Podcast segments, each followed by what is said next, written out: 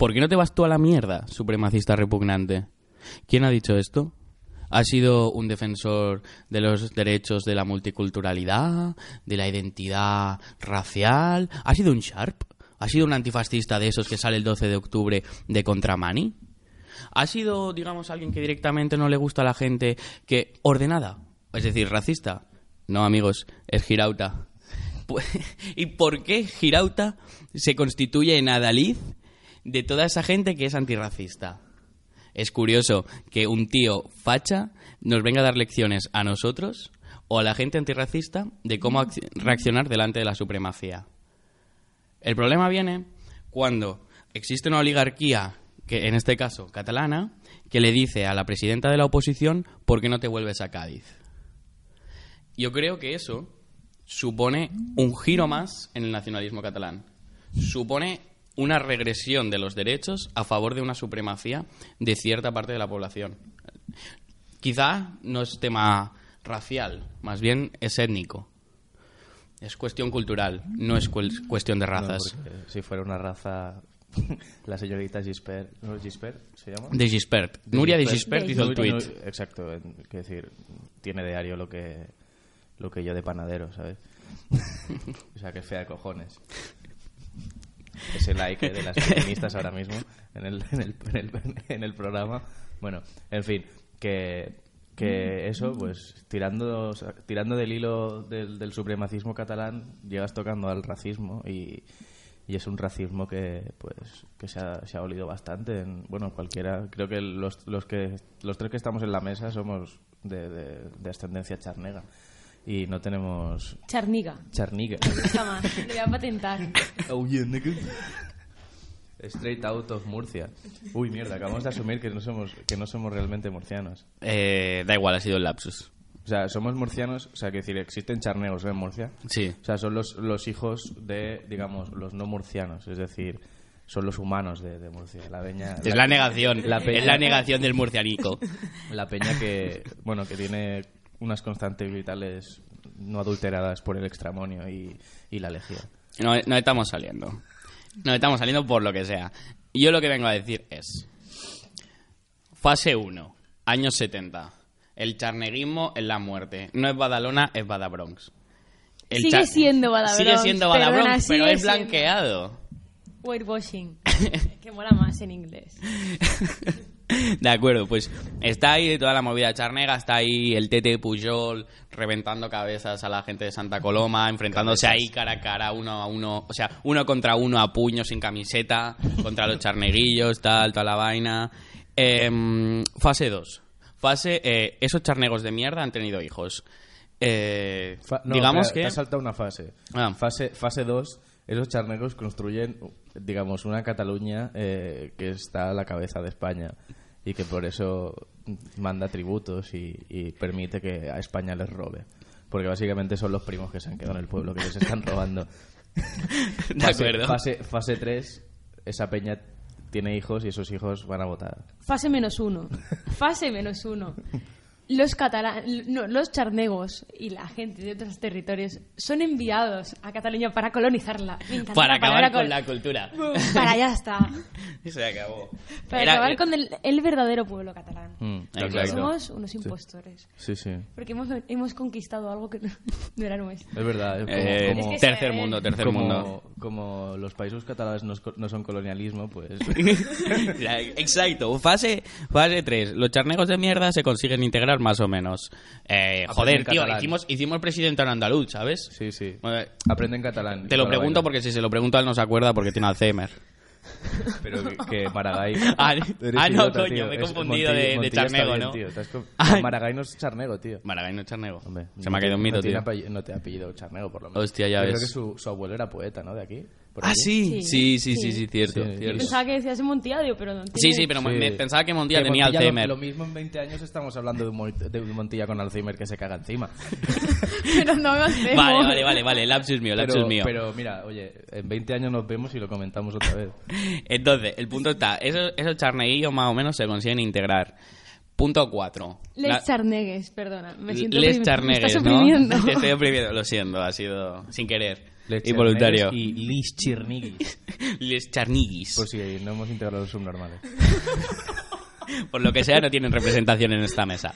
Em, en todo caso, ¿qué passa? Nacionalisme catalán, tot el processisme guai, processisme ciutadà, la revolució dels somriures... Gent de pau. Gent de pau. Som gent de pau. Son gent de pau, pero luego ya tal... La, Gabriel Rufián. la, la lectura del Mein Kampf quizá podría ser una, digamos, una asignatura de la inmersión lingüística.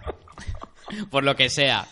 Ese, eh, ¿Sabes que nos van a echar de Cataluña perfectamente después de esto? Imagínate en el cole, en el cole a Gabriel Rufián diciendo, eh, en plan, hablando en, ba- en tweets, en forma de tweets, rollo, no levanta la mano ni nada, se pone detrás de la, de la, de la maestra diciendo, la, la maestra, bueno, pues tenéis que empezar a leer el capítulo 1 de Minecraft, no sé qué. Que Jordi, ni Jordi Pujol ni 155, jaja, Con esto, con esto no queremos decir que la inmersión lingüística sea nazi porque, por desgracia, coincidiríamos dos veces en un día con Girauta, con Girauta.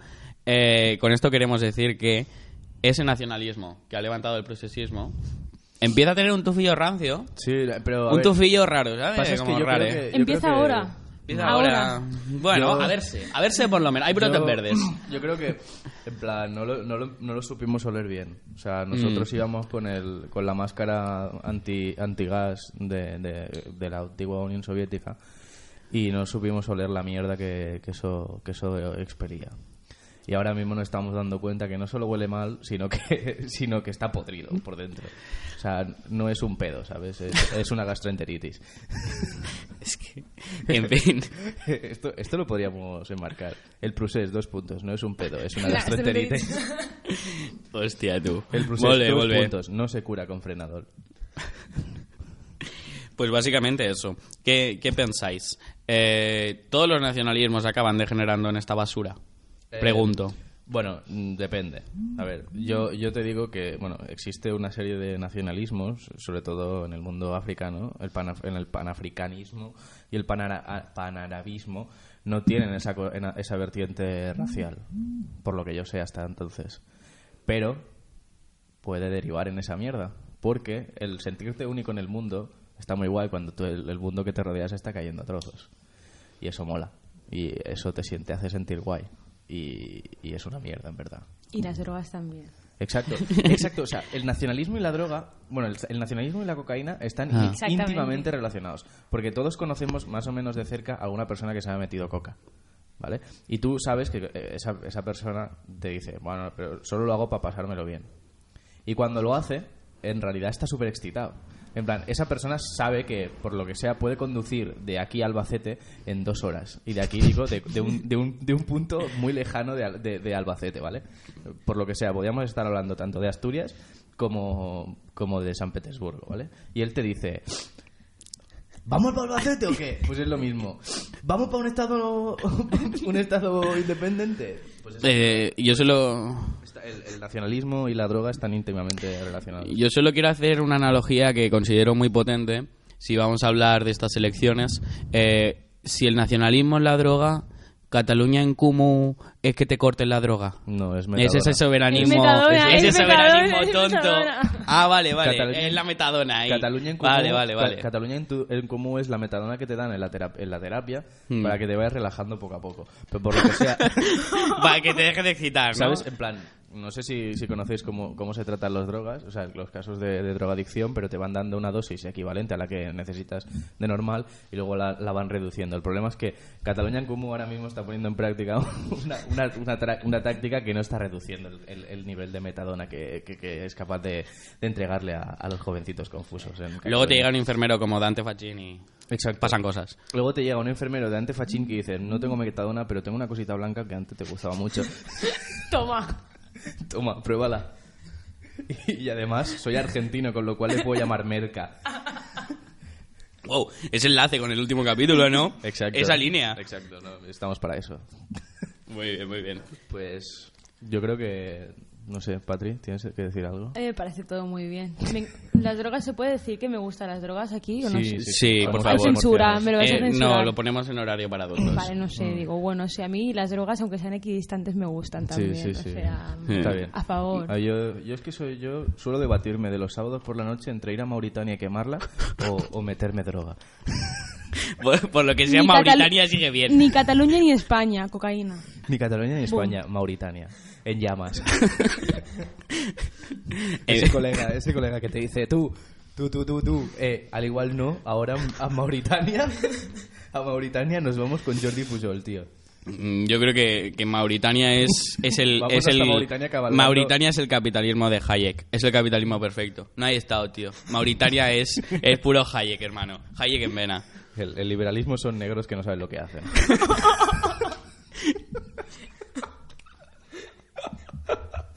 El liberalismo son negros que no tienen jerarquía. Dios, la faltada, la faltada racista, o sea, y vamos de su... Oh no, el ¿Cuántas supremacismo, ma- ¡Oh, esto es progres, esto es el progres! supremacismo está súper mal. eh. Pues mira, me voy a quemar Mauritania, ¿sabes? Porque tengo una posición Porque quiero y privilegiada. porque puedo, ¿vale? Total- Totalmente. Hostia puta. Bueno, ya sí estamos. Muy bien, muy Así bien, muy bien. estamos. Bueno, y estábamos criticando a, a los catalanes porque eran supre- supremacistas, ¿no? Sí. Estabais diciendo. Sí, más o menos. Sí, bueno, sí, no, a los Igual- catalanes igual que no. nos- igual que nos- a los catalanes. o- Al catalanita, al rancio. Igual que nosotros. Sí. Rollo, mola. Sí, sí, sí. Bueno, Exacto. ahí estaría.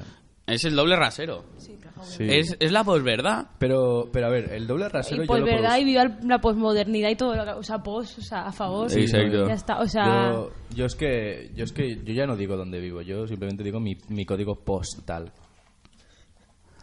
Vamos a cortar esto, ¿vale? Esto no va a salir. Sí, sí que va a salir porque luego me arrepentiré y, y diré, bueno, tengo que venir al próximo programa para decir una mierda superior y mejor. Muy bien, entonces, vamos a dar inicio al tercer episodio de Días de Vino y Podcast.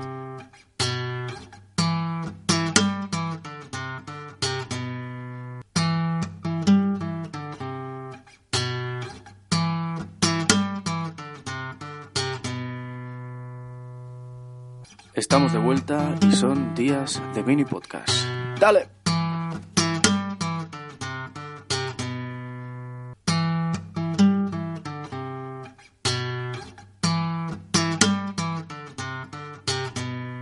Bienvenidos a Días de Vino y Podcast, ¿cómo estáis? Eh, hoy estamos con una mesa de lujo muy pequeña.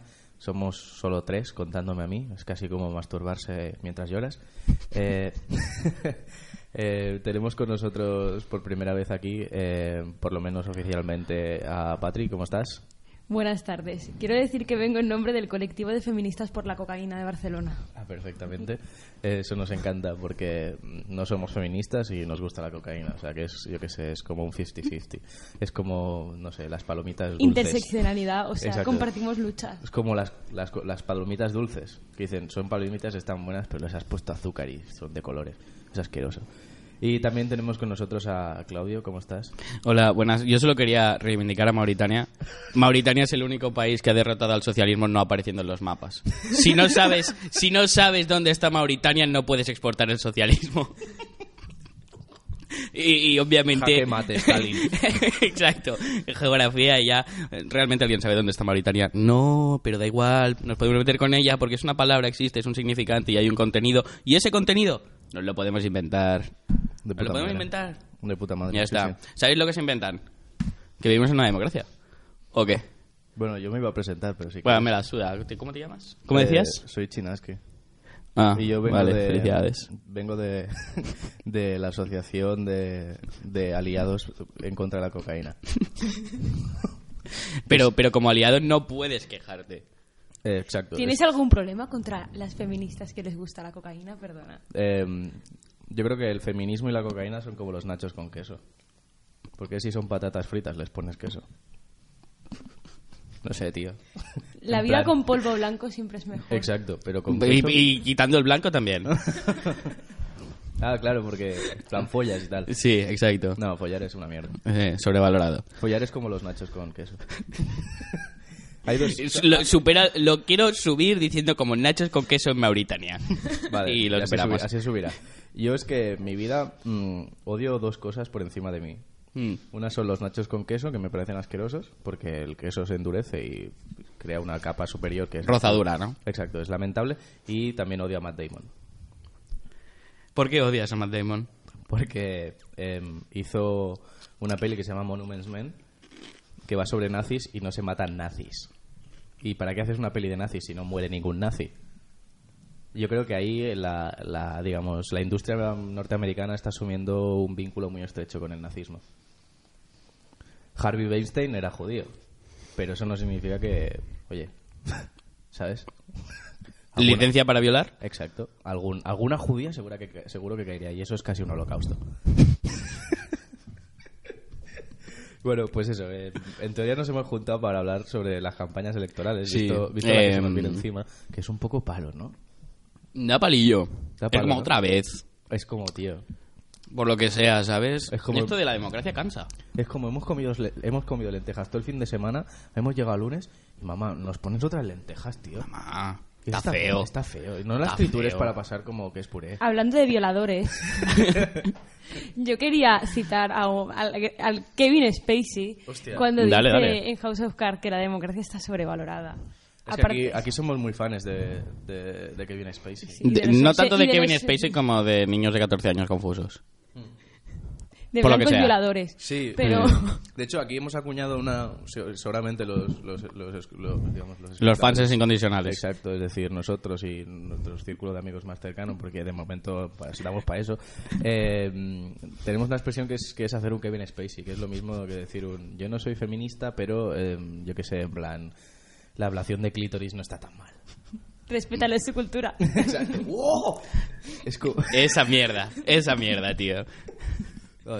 Estás oprimiendo a las tribus del África subsahariana Sí, sí. que creen en el dios ablación del clítoris. Creo que te van a liar una parda en Barcelona, eso. En Barcelona, ¿eh? En No- Barcelona no- no en las cualquier- tribus, porque No, por lo en que sea no les llega internet. Nadie se puede ofender si no les llega la ofensa. Si no llega por Twitter no se pueden organizar, ¿sabes? En fin. Tiene una página de Facebook. ¿El qué? Asociación, Las tribus. Asociación Las tribus. de Barcelona por la ablación del clítoris, pero no en plan... Mira, eso es mierda. el título, ¿eh? Pero no, es, no en plan rollo, estamos a favor de que se, se, se haga eso, sino en plan, oye, que si lo deciden hacer, pues no pasa nada. Es como... es- eh, y eh, de hecho tienen un- una hermandad muy cercana con la peña... Con la peña esta que afirma que las vacunas provocan autismo. Y con mi grupo de feministas por la cocaína también. Y yo solo te quiero decir que esa página eh, es imposible que exista porque seguramente esas tribus de Mauritania tienen menos internet que Cuba. Sí. Por lo que sea.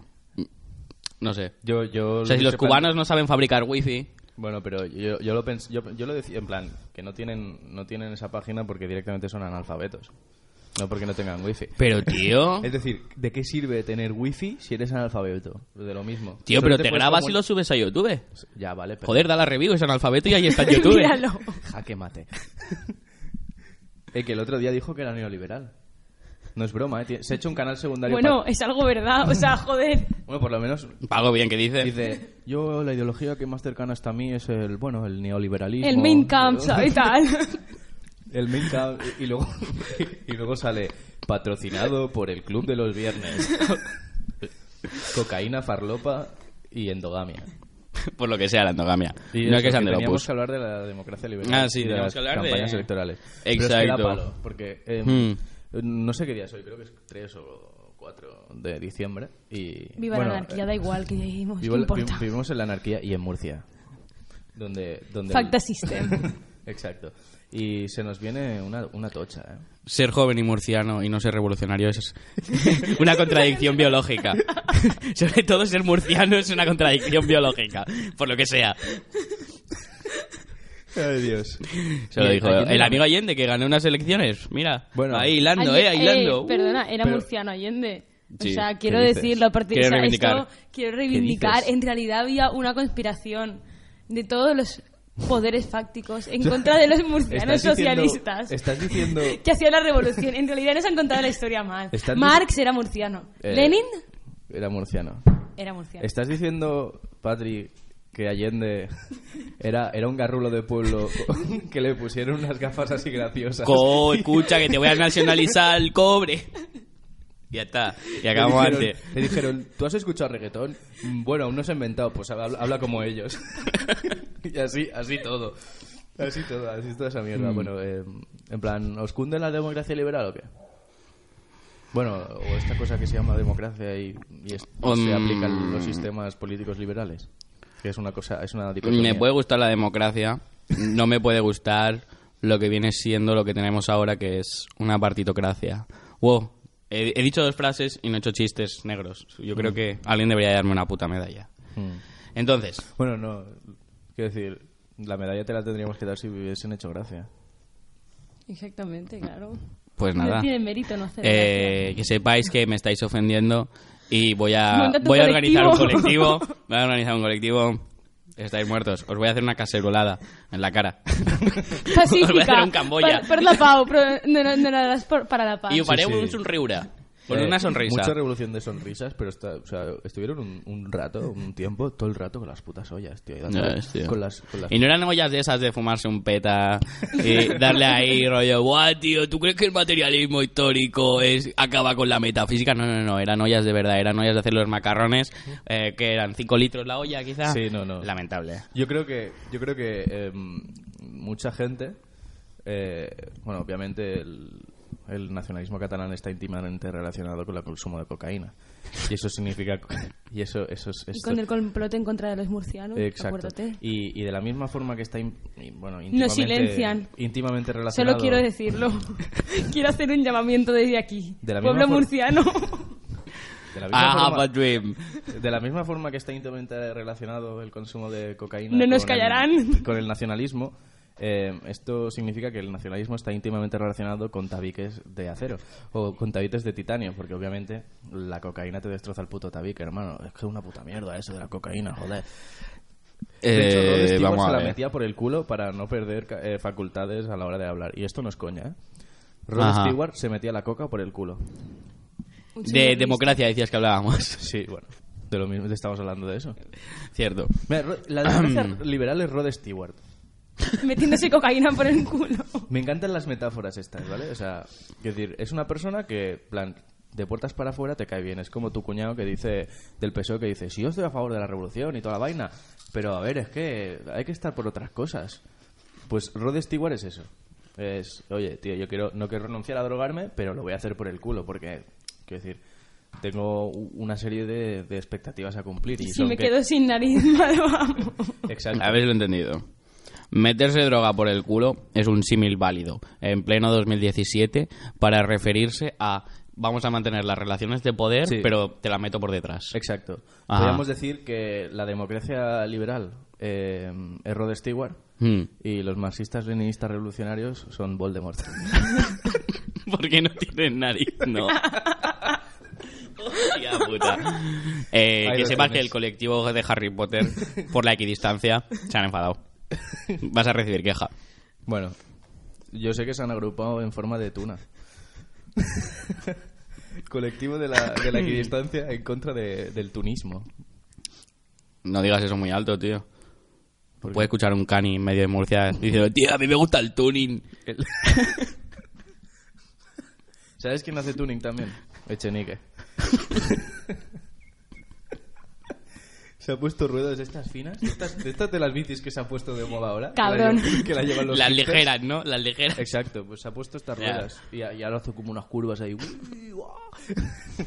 Bueno, joder, tío, estamos diciendo mucha mierda. Eh, vamos a entrar en materia. Vamos a ello. Eh, bueno, es que me hace mucha gracia hacer chistes sobre, sobre colectivos indefensos. El humor, el humor horizontal. Y democrático y asambleario. Exacto. Es decir, Mm. yo no estoy, yo no estoy, digamos, jodido por las mismas mierdas que ellos. Yo soy guapo, soy alto, estoy muy fuerte, soy muy listo. eh, Somos blancos. Exacto, Y somos blanques y blancos. blancas. em, no soy rubio, pero si quiero me puedo teñir.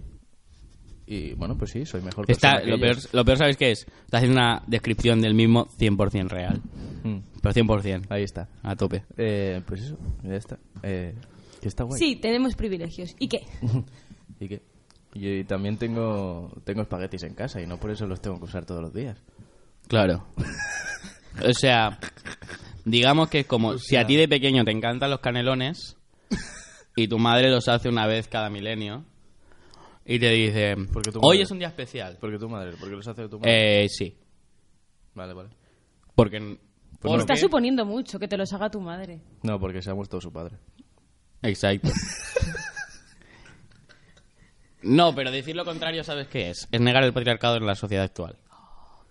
¿O no? Sí, sí, desde luego. Es decir, puede vamos ser. a asumir las, las figuras literarias clásicas, Pero que es ¿cómo estaban- mamá me hace la cena. Pero una pregunta, ¿cómo estaban hechos esos canelones? Porque es muy importante el proceso de Eh, producción. solo te digo que no eran espinacas, era carne. Vale, no, O sea, por si bien. los animalistas Sí. quieren comentar la jugada. No me hables, comes, ca- comes cadáveres. Sí. Comes cadáveres. ¿Cómo era la vaina? Eh, No hables, comes cadáveres. Y así, se, así empezó el silencio de los corderos.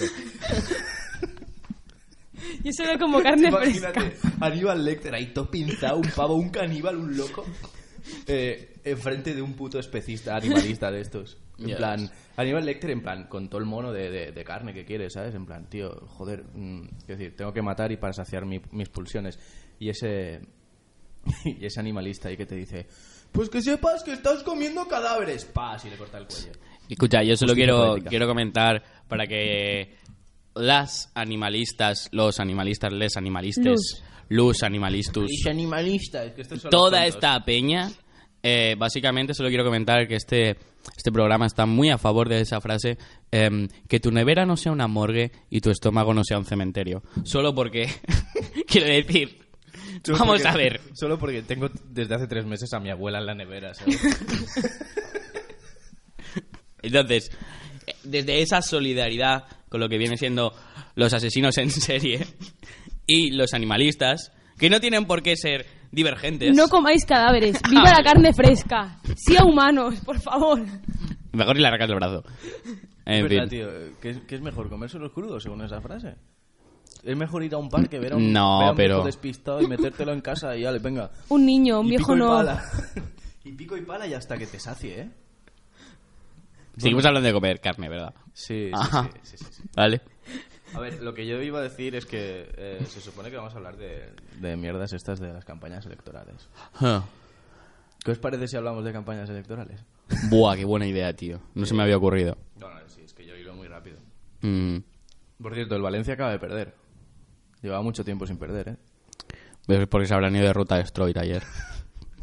Eso es por culpa de la farlopa también.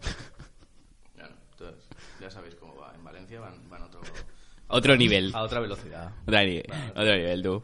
Bueno, en fin. Em, ¿Qué os parece lo de manipular a la peña para que vote a tu partido? Genial. Está bien. Sí. Si Sí, me regalan coca, sí. Sí. Pero eso no es manipulación. Eso es la mercantilización. Esa es la mercantilización de la democracia. Ya ves. Eso lo, lo, lo- lo tocaba muy bien Fábrica. O sea, quiero decir, era como muy, Hmm. muy marca característica de Berlusconi. Sí, por lo que sea. Sí, sí. Ah. Bueno, y aparte también, bueno, si, si no podía comprar con, con dinero, con drogas, pues lo compraba con niñas de 16 años. Ah. El problema es ese. El problema es que la democracia nos vende niñas de 16 años no preparadas para gobernar. Pensaba que era para ser penetrantes, pero... Y nosotros las vemos ahí, con su bikini de mierda, y decidimos si nos gusta más el Madrid o el Barça, el, el PSOE, el PP, estos que roban y estos que roban más. El problema es que esas niñas no me ponen, por lo que sea. Em, entonces, ¿qué pensáis sobre Melania Trump? Mm, bueno, es una buena pregunta, ¿eh? Melania Trump. La mujer florero que supone el contrapeso a un nazi. Melania hasta- Trump, en realidad, es, una revolucionaria. Sí. Melania lo que pasa es que lo lleva... Es como... Ah. esto- Melania Trump no hace canalones de espinacas. Melania Trump hace la Está revolución desde reventando el dentro. patriarcado desde el dinero. desde, desde dentro. dentro. Es la principal Joder. visionaria. Lo que pasa es que esto... Como la primera temporada de Prison Break. Se ha tatuado el, co- el manifiesto comunista en la espalda. Está dentro del sistema. Por eso está delgadita. Porque para que le entre todo, todo, todo el manifiesto, pues tampoco hace falta estar ¿Y gorda. sabéis que lo mejor? Yo que como, Que como tatuado- tenemos a un presidente de Estados Unidos analfabeto, por mucho que le vea la espalda, no, no acaba de hilar. Ya, bueno. Yo creo que... Es que, a ver... a ver, sí, Reíros de Lenin, que Siendo- recordaremos a Melania Trump. siendo sinceros, Eh, Necesitamos un collage. decir, la- un el- collage. Que alguien el- haga un collage de esto. El momento, el momento en el que Melania eh, está desnuda ante Donald Trump, Mm. esa mierda que dura dos segundos. No creo Mm. que le dé para leerse entero al manifiesto comunista. Mira que es corto, ¿eh? y Pero, mira que es cortito, ¿eh? Quiero pero decir, nada, tú. Suerte que no me folla a mí, que yo tengo tatuado el capital entero. Tomo uno. Tomo uno y no, y no he tenido que recurrir a tatuarme los, los- la planta de los pies. Ya ves. Fíjate. Ya lo logro, tío. Fíjate si estoy rellenito. Muy bien, muy bien. Em, tema películas. Tema películas. Em, películas así que hablen de, de campañas electorales. Por ejemplo, Patri, ¿tú que tienes una vaga idea de eso?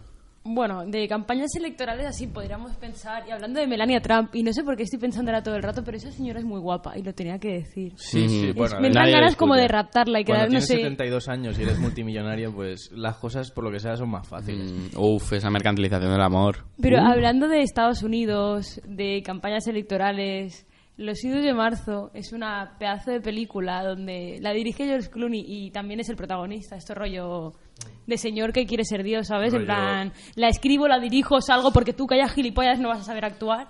Rollo, Mm. no llego a chuparme la polla solo, pues voy a crear O sí, una película. o sí, o me la he chupado y como sé que yo soy, vamos, soy la hostia. Sé que sabe como los, las- los palitos estos flash, los, los helados Sí, flash. ya ves. La polla de George Clooney, ¿sabes? ¿sí? La polla de George Clooney es la infancia. No, la, po- la, La de algunos niños, quizá. la polla de George Clooney es, es dura, es fría. y es el polo flash ese que no- nadie quería, que era como el, sa- el sabor O más... sea, es la oligarquía.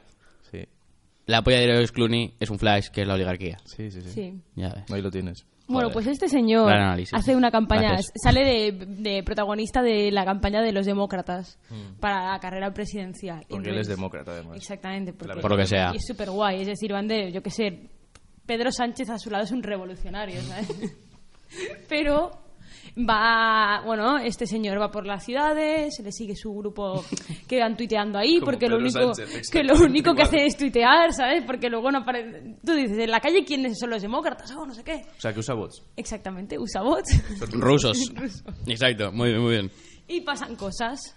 Ah, pero como en Cataluña también pasan cosas. Eh, los Pasan hacen cosas. cosas. Y bueno, hay una niña muerta, bueno, una niña, una chavala que se acaba muriendo. Eh, haber empezado por eso. Ahí es cuando más enganchado. Se acaba muriendo. Y no quiero contar más. ¿Pero de qué se muere? Se muere porque, bueno, este pavo se la folla. No, Ah. quiero, no quiero hablar de señores catalanes en, partidos de izquierda que se follan a niñas. No te diré a ti, Rufián. Pero, Dios. pero aprovechando que estamos hablando de izquierda, de Cataluña y de, yo que sé, de Estados Unidos y de complot judeo-masónicos o de murcianos, ¿sabes? Total, ¿qué más da? Pues bueno, esta niña se queda embarazada de, de este señor que tiene familia y que, bueno, es la polla. Pero, pero, pero, pero, Sí, perdona, sí, sí. Padri, Para, para un momento. Que Rufián tiene una hija o un hijo, ¿no? Creo que es una hija. y mujer y un partido también. Y Al dice- partido me lo follo cuando quiero. Y dice que es de izquierdas y demócratas. Sí, sí, sí. Y su barba da asco, tío. ¿Sabéis? Ayer me lo encontré por la calle. ¿A Rufián? Jurado. Va, yo tengo ahí mi bar de chinos, ¿no? Mi bar guay ahí, eh, cortado 1.30. Yo no sé cómo Aznario, sí que sé cuánto vale el cortado. Y entonces mm, entró- entró y entró Rufián en Rufián el- con la novia, tío. ¿Con la y el novia lacito la- ese. No, no, con la mujer. Creo que es mujer, novia, no sé. ¿Y el Twitter dónde lo llevaba? ¿Lo tenía? Eh, el, el Twitter, watch. Tenía detrás a un ejército. Total, sí, sí, sí, sí. No, tenía a la niña detrás tuiteando. Total. No, pero sí, ahí con el lacito ese pocho. Nadie está hablando del lacito Oh, el pocho. puto lacito, qué pesado. ¿Sabes? Yo me lo he El puesto- lacito, es que ya se está quedando rancio. Me lo he puesto en Twitter, pero Es la por resistencia, hacer, tío. Por hacer la risa. Mm. Por hacer la risa. ¿Y no te, no te lo puedes poner al revés, como satánico? Como en contra del statu quo. Yo, Ya yo es que lo... Ya es. ¿verdad, ¿Verdad que el, el discurso construye la realidad? Estamos de acuerdo. de No, eso, ¿no? Totalmente, quiero el posmodernismo es demasiado, tío. Vale, pues de la misma forma que el, el discurso construye la realidad, yo me he construido en mi puta cabeza que, eh, que la mierda esta de los... ¿Cómo se llama? De los lacitos. Eh. Es una forma de asumir que eres judía. Es que tiene cierto contenido. Somos judíos y murcianos. Perdón, o sea, Mm. lo he dicho y como lo he dicho es verdad, ya está a punto. Rebáteme, Mhm. ja, no puedes. Jaque mate. Respeta mi religión, ¿vale? Guau, est- esta mierda de... O eh, sea, un momento, el prusés es una religión, la estrella judía que se le ponía a los judíos ahí en, Mm. tal, toda la vaina, ¿no? El procés es una religión. la estrella, la estrella judía es una canción de charango. O sea... Joder. La estrella, la estrella llueva. Charango, Llueva, Charango llueva. viene a ser ese rabino, ese rabino viejo verde ahí. al cap. Esa charango ahí. Charango Torah, conexión directa. Em, de acuerdo, de acuerdo. Me el gusta la idea. de charango. Me gusta la idea. eh. El, el cantante Yo solo digo, ¿Junqueras crucificado? No, no. ¿Cómo que no? Pero si es lo que quiere él. Que, que Por eso estoy católico. diciendo, tío. Yo lo que Le iría bien a él mismo. en No fosa- por él, eh, no en porque lo quiera fosa ver yo, por lo que En sea. una fosa común. Hay una cosa común. Pero vivo, ¿eh? en una fosa común llorando. Como le gusta mucho llorar en, el- en la radio. No, pero es un tío pacifista. Es un tío pacifista, tío. No te puedes poner así porque Hombre, es todos que, sabemos tío- que es un tío pacífico y que fundamenta su defensa jurídica en que es creyente. Y en que es un buen catalán. Y que es un buen catalán, Porque es- ¿cierto? Y creyente. No se puede ser mal catalán.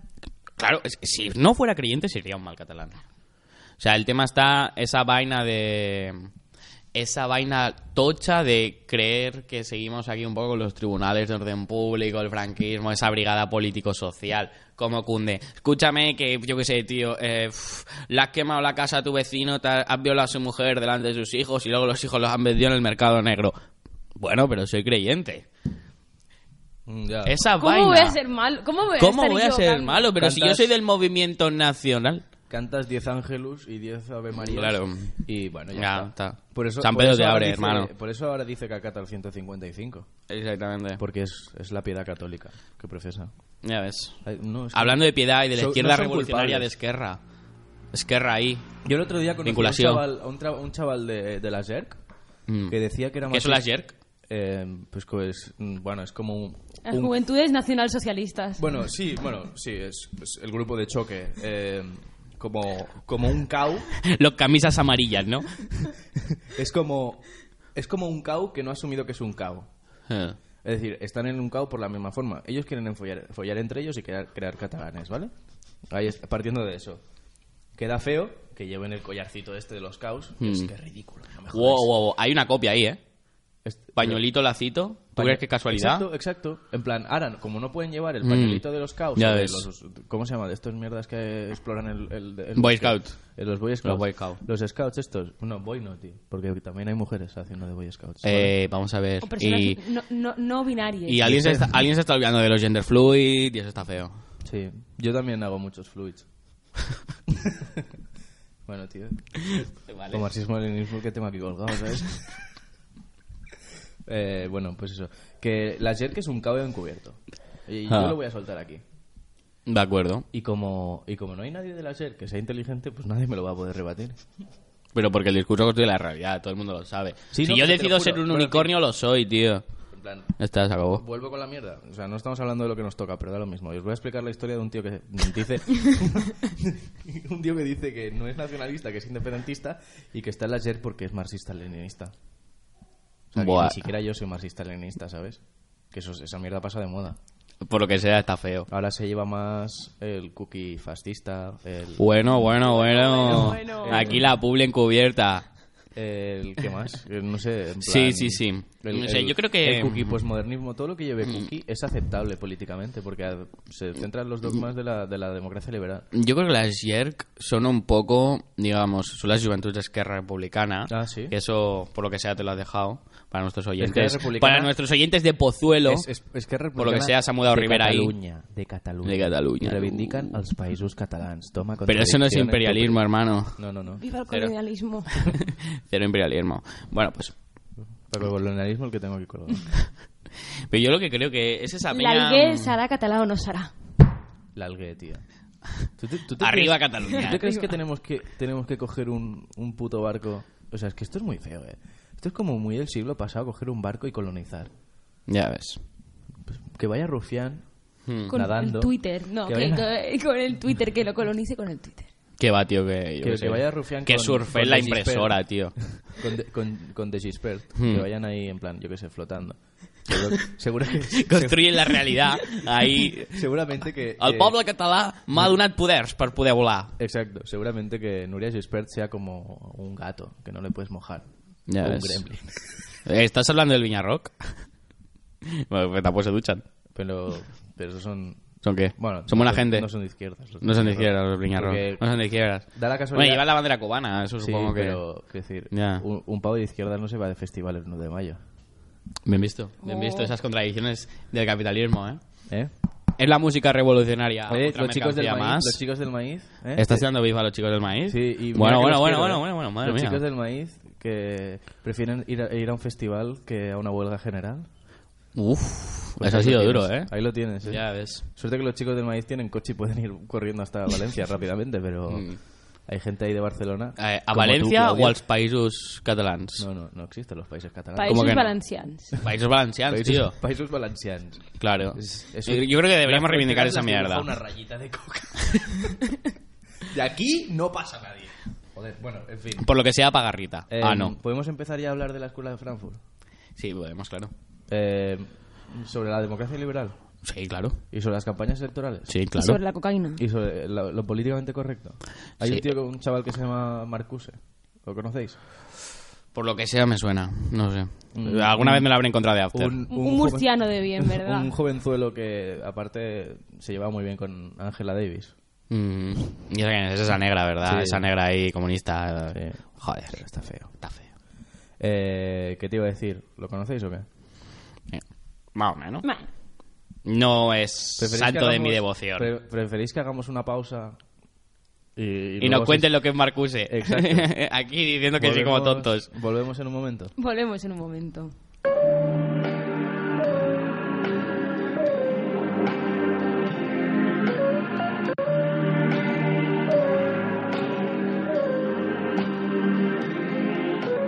Pues hemos vuelto. Ya estamos aquí para tocar otra vez. Ya sabemos Oh. quién es Marcuse. Sí, lo hemos buscado en Google, nos hemos leído un ensayo. Wikipedia, más bien. Esto ya, ya, ya pasó las elecciones. Eh, ha ganado Cataluña como. Toma ya. Estamos Si son unos refor. Dictadura cookie Si son unos refors. Estamos. Unos refors. No, tío, pero que esta tarde nos Putos toca. comuns. Ahora vamos al soviet de. de- comuns. Ahora vamos al soviet de, de Igualada. Ya ves. Bueno, Ese soviet de igualada ahí. Les soviets. Buah, tío. Eh, en fin, que Marcuse tiene una teoría eh, muy rica sobre, sobre... Bueno, Marcuse es un, un señor que trabaja con la Escuela de Frankfurt, Ben- eh, Benjamin, toda la vaina, Hmm. eh, Adorno... Bueno, en fin. Que tiene una teoría y habla de la democracia liberal como un sistema de tolerancia represiva. Quizás os he hablado fuera de los micros a veces sobre eso. Lo que dice es que básicamente el- la democracia se constituye y fu- funciona de tal manera que, a vistas de un observador, digamos, objetivo de fuera, puede parecer que es un sistema que más o menos cumple unas funciones de libertad, que asegura, digamos, un funcionamiento sano. Es decir, que no hay ningún problema, ¿sabes? En plan, todos los discursos se han escuchado de igual manera, tienes los mismos, las mismas oportunidades como alternativa política, pero que existe dentro de, ese, de, esta, de esta forma de, digamos, no sé cómo llamarlo. Funcionamiento. Sí, con este funcionamiento existe una lógica mm, perversa que eh, funciona de manera represiva. Es decir, que los discursos que ponen en jaque al status quo eh, se vienen, digamos, básicamente se silencian. Eh, quiero decir, seguramente cualquier, cualquiera de nosotros lo ha pensado, pero nadie lo ha teorizado en base a, digamos, desde, digamos, desde una escuela precisa de pensamiento. Y no sé, esa es la gracia. Por ejemplo, a, días, a día de hoy tú puedes decir, ostras, en la.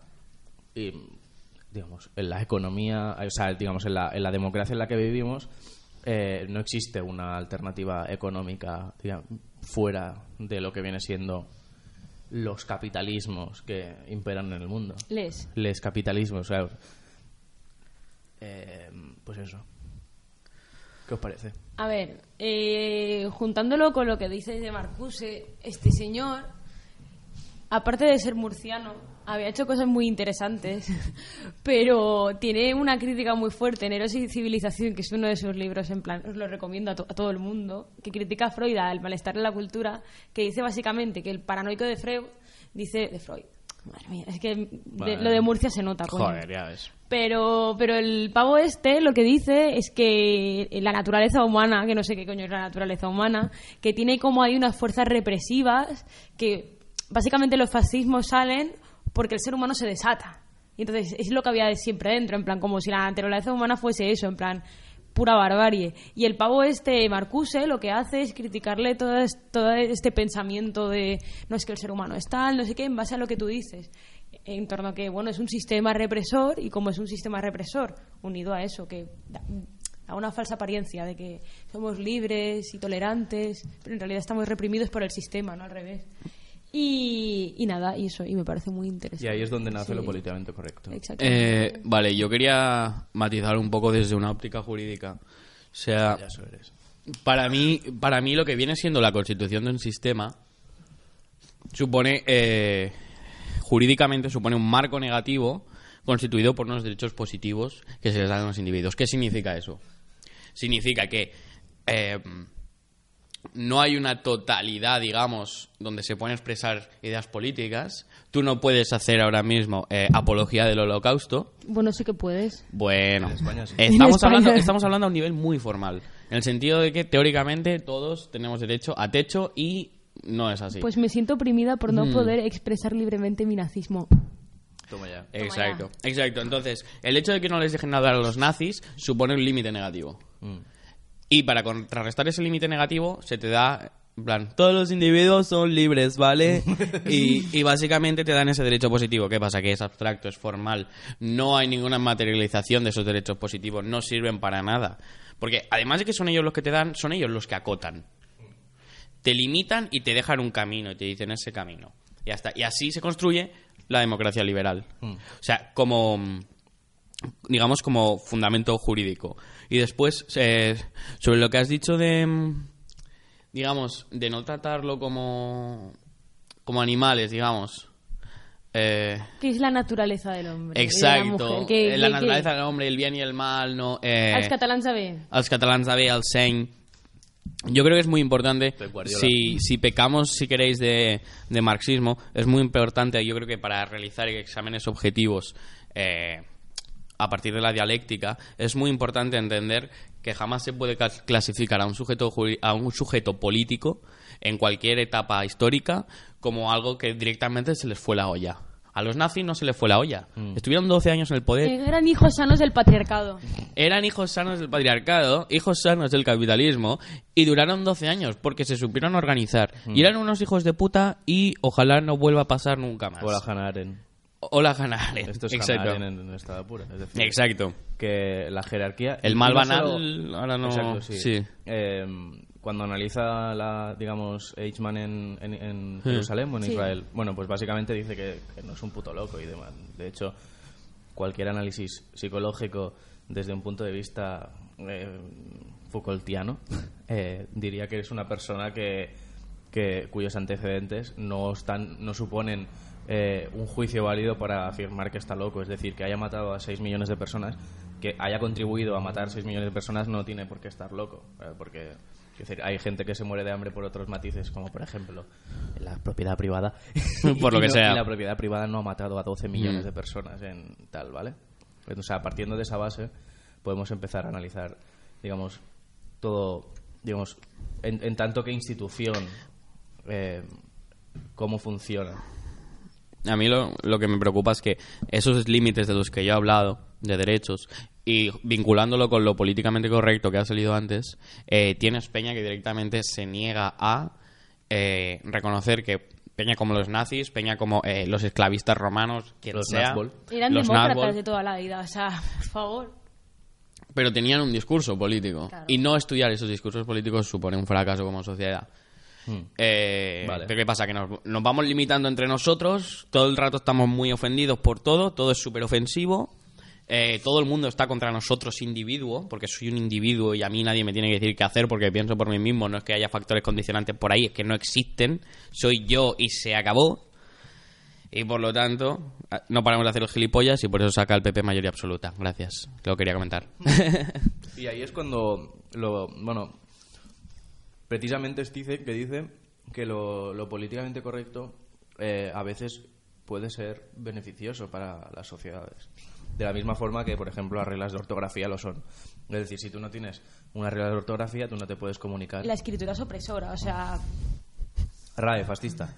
Eh, de la misma forma que existen, eh, digamos, eh, estructuras sintácticas que pueden ser capaces de transmitir ideas, lo políticamente correcto funciona para que, que haya gente como, yo qué sé, tu tío, que si lo entrevistan en la calle, o no, no, o sea, tu tío en general, es decir, puede ser el tuyo, Claudio, puede ser el mío, eh, que de- eh, guiado por guiado por gui- guiado por un- una falsa, digamos, pensamiento y conocimiento sobre el mundo, es capaz de decir, yo qué sé, por ejemplo, que las mujeres van- iban que la mujer esa de, de la manada iba vestida como una puta y que, oye, pues quizás la han tenido que violar porque se la gusta. Por lo que sea. Mm. Y, esa, el- y lo políticamente correcto funciona en la medida en que nosotros estamos garantizando que esa persona no, no pueda hablar en público y no pueda convencer a la gente de eso.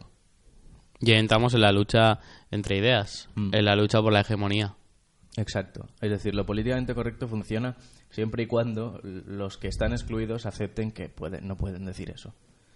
Pero ¿qué pasa? Que cuando lo, lo- lo políticamente correcto se contrae tanto, como es el caso de ahora, es decir, ahora no puedes decir que te quieres comer una hamburguesa porque eres especista y que estás a favor, bueno, tu, tu nevera es una morgue y tu barriga es un cadáver. O sea, es un cadáver, es un, Mm, un cementerio. Pues no, no me jodas. Bueno, y pasando a otro tema, ¿habéis visto la peli de Ciudadano Kane? Eh, a medias. A ver. Sí, yo la vi un poco. Es lenta, es aburrida, como decía aquel poeta, ¿no? No, en verdad es un yonki. En verdad mola nega. mucho. Bueno, yo- ¿Mola mucho el poeta o, el- o la película? El poeta y la película. Tengo que reconocer que la primera vez me la vi con 14 años y una Vale, vale, de estas vamos. películas Bueno, bueno. que te dan con el país en, un- en una carcasa cutre de papel o de, yo que sé, de cartón. Vale, en plan plateado, yo que, sé, sé- una cosa súper... Creo que sé qué edición es. Y, y me la puse en un DVD que le había dado el Banesto a mi padre. Oh, ya ves, O eh, sea, ya ves el eso- Y que ponía Banesto encima del DVD. O sea, era una cosa, o sea, yo qué sé, aquí recordando. Y, y me quedé dormida como dos o tres veces. Porque el color y estas cosas, no sé, era un blanco y negro un poco raro, no sé. Juega Eh, mucho con eso. Sí, entonces me durmió. A ver, yo, ya que No quería, eh, pero... Tenemos, ya que tenemos un poco de remora de cineasta, ya que nuestro querido amigo W no está aquí, eh, lo que hace muchas veces eh, y que es muy, muy característico de, de Orson, ay, de Orson, como si fuera mi colega, ¿sabes? Bueno, en fin, El Tito Orson. eh, el Tito, eh, el, el- el hermano Wells. Bueno, en fin, lo que hace muchas veces con la, con la cámara es que cuando hay un personaje que, que a veces es misterioso y que sus, digamos, la motivación que, le, que encuentra detrás eh, es oscura y siniestra, lo que hace es girarla un poco y decir, básicamente, que en vez de grabar horizontalmente, graba un poquito ladeado, cosa que a ti te hace sentir como un poco incómodo. Y a veces lo utiliza con, ¿cómo se llama? El, el personaje de esto, el... El Kane. Ciudadano el- Kane. exacto, Kane.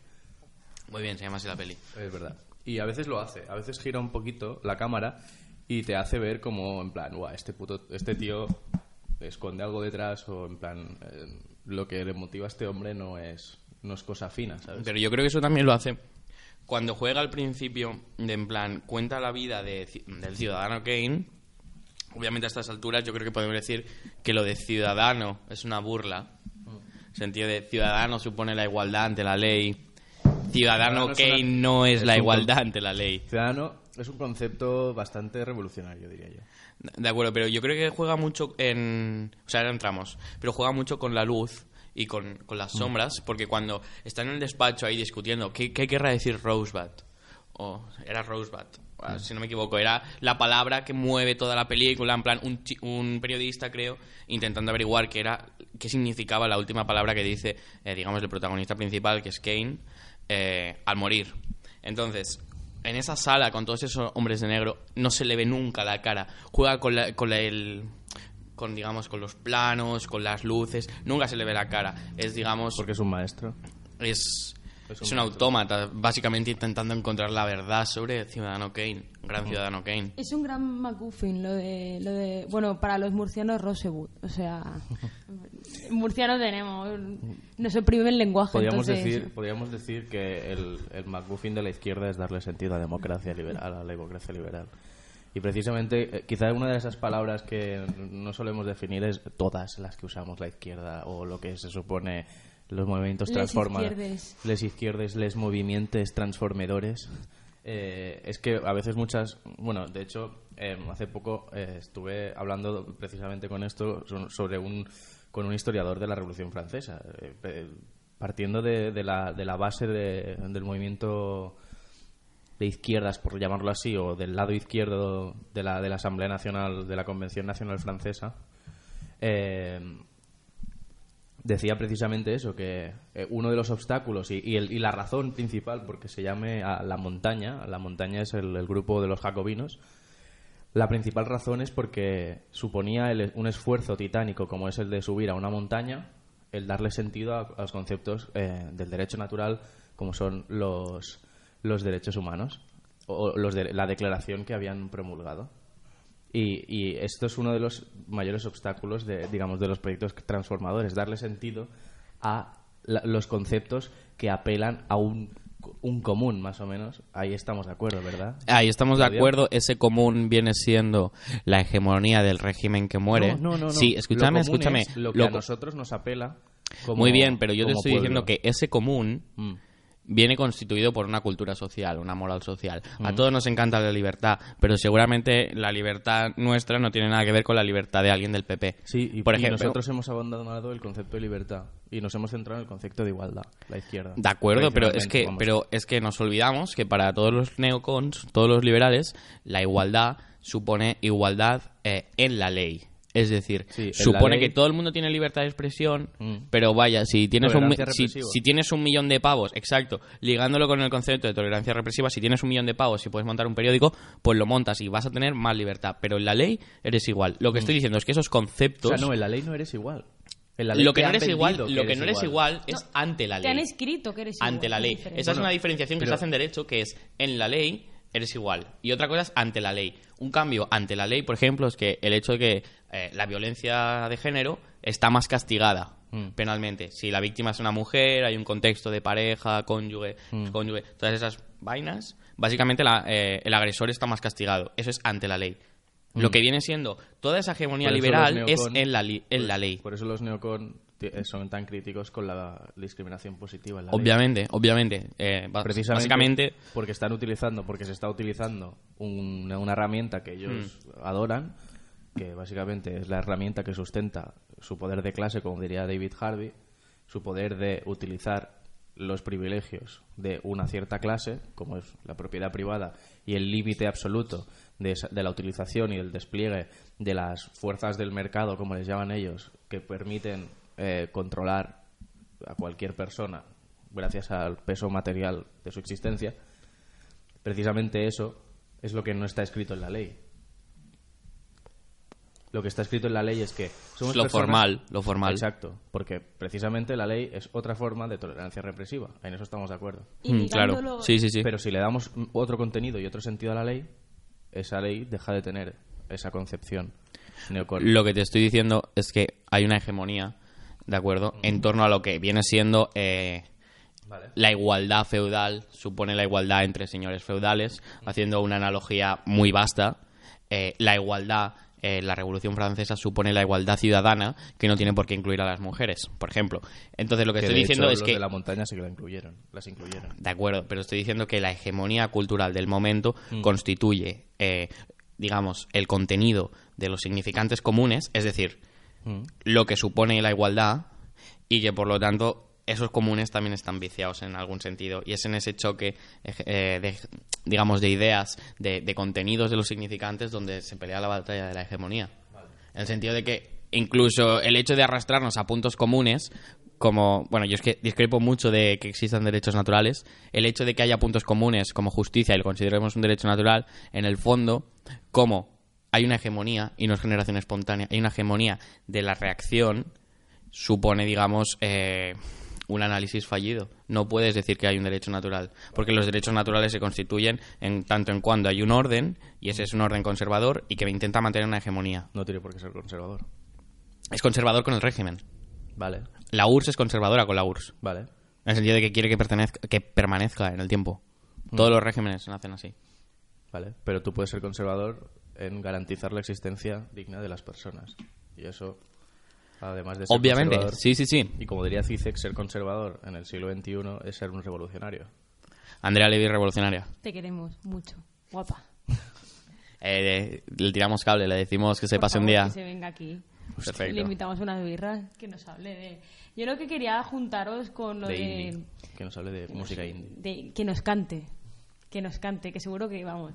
Eh, lo que quería hablar, juntándolo con Ciudadano Kane, ideología de masas, con manipulación, con, bueno, oligarcas, ¿no? Lo que estamos hablando es que es una película, todo lo que habéis hablado, que tiene mucha relación, porque aparte de, lo de esto de Ciudadano Kane, que es Charles Foster Kane, lo digo porque eh, nos recuerda mucho cuando, yo que sé, por ejemplo, Pablo Iglesias o, Garzón dicen Ciudadano Felipe, Ciudadano Felipe, siempre me recuerda a mí a al tipo de Ciudadano Kane, porque en realidad es un oligarca.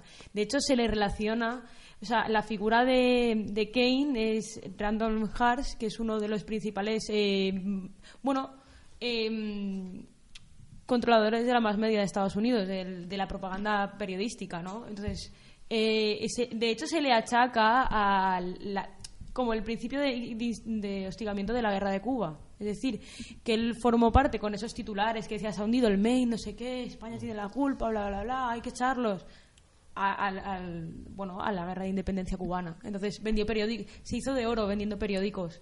Y en, de hecho en la, en la película hay una escena que sale perfectamente como se inventa un titular para hostigar a que los cubanos se alcen.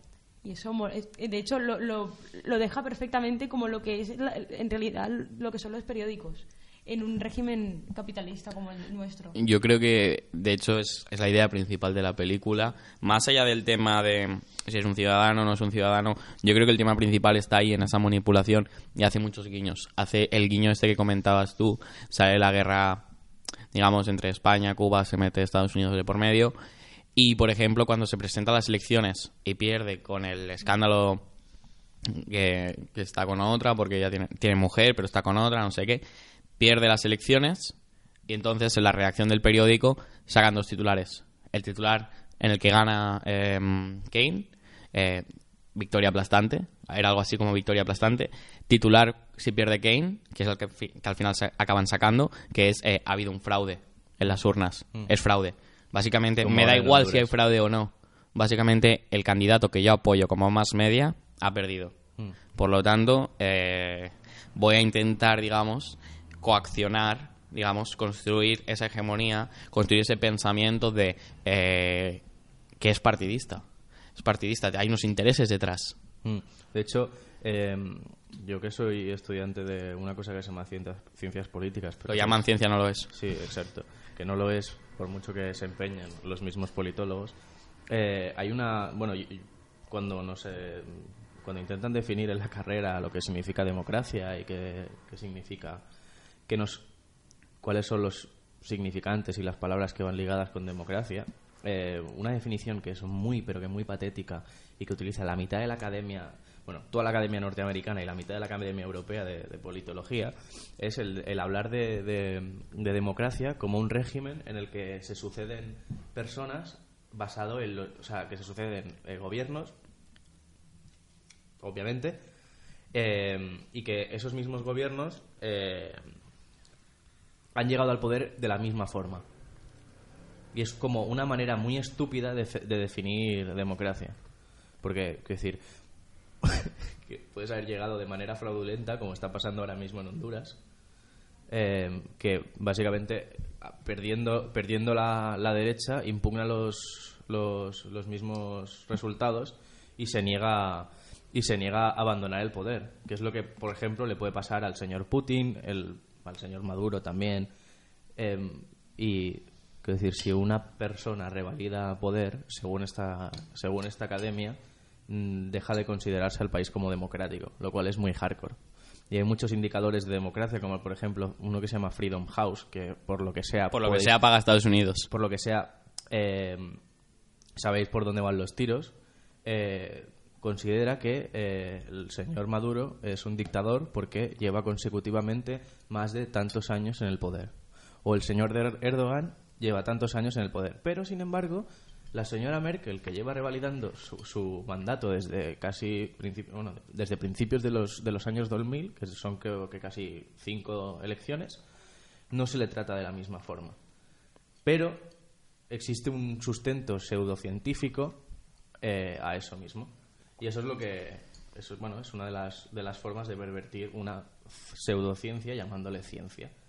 De la misma forma que los análisis electorales o etc, etc, etc.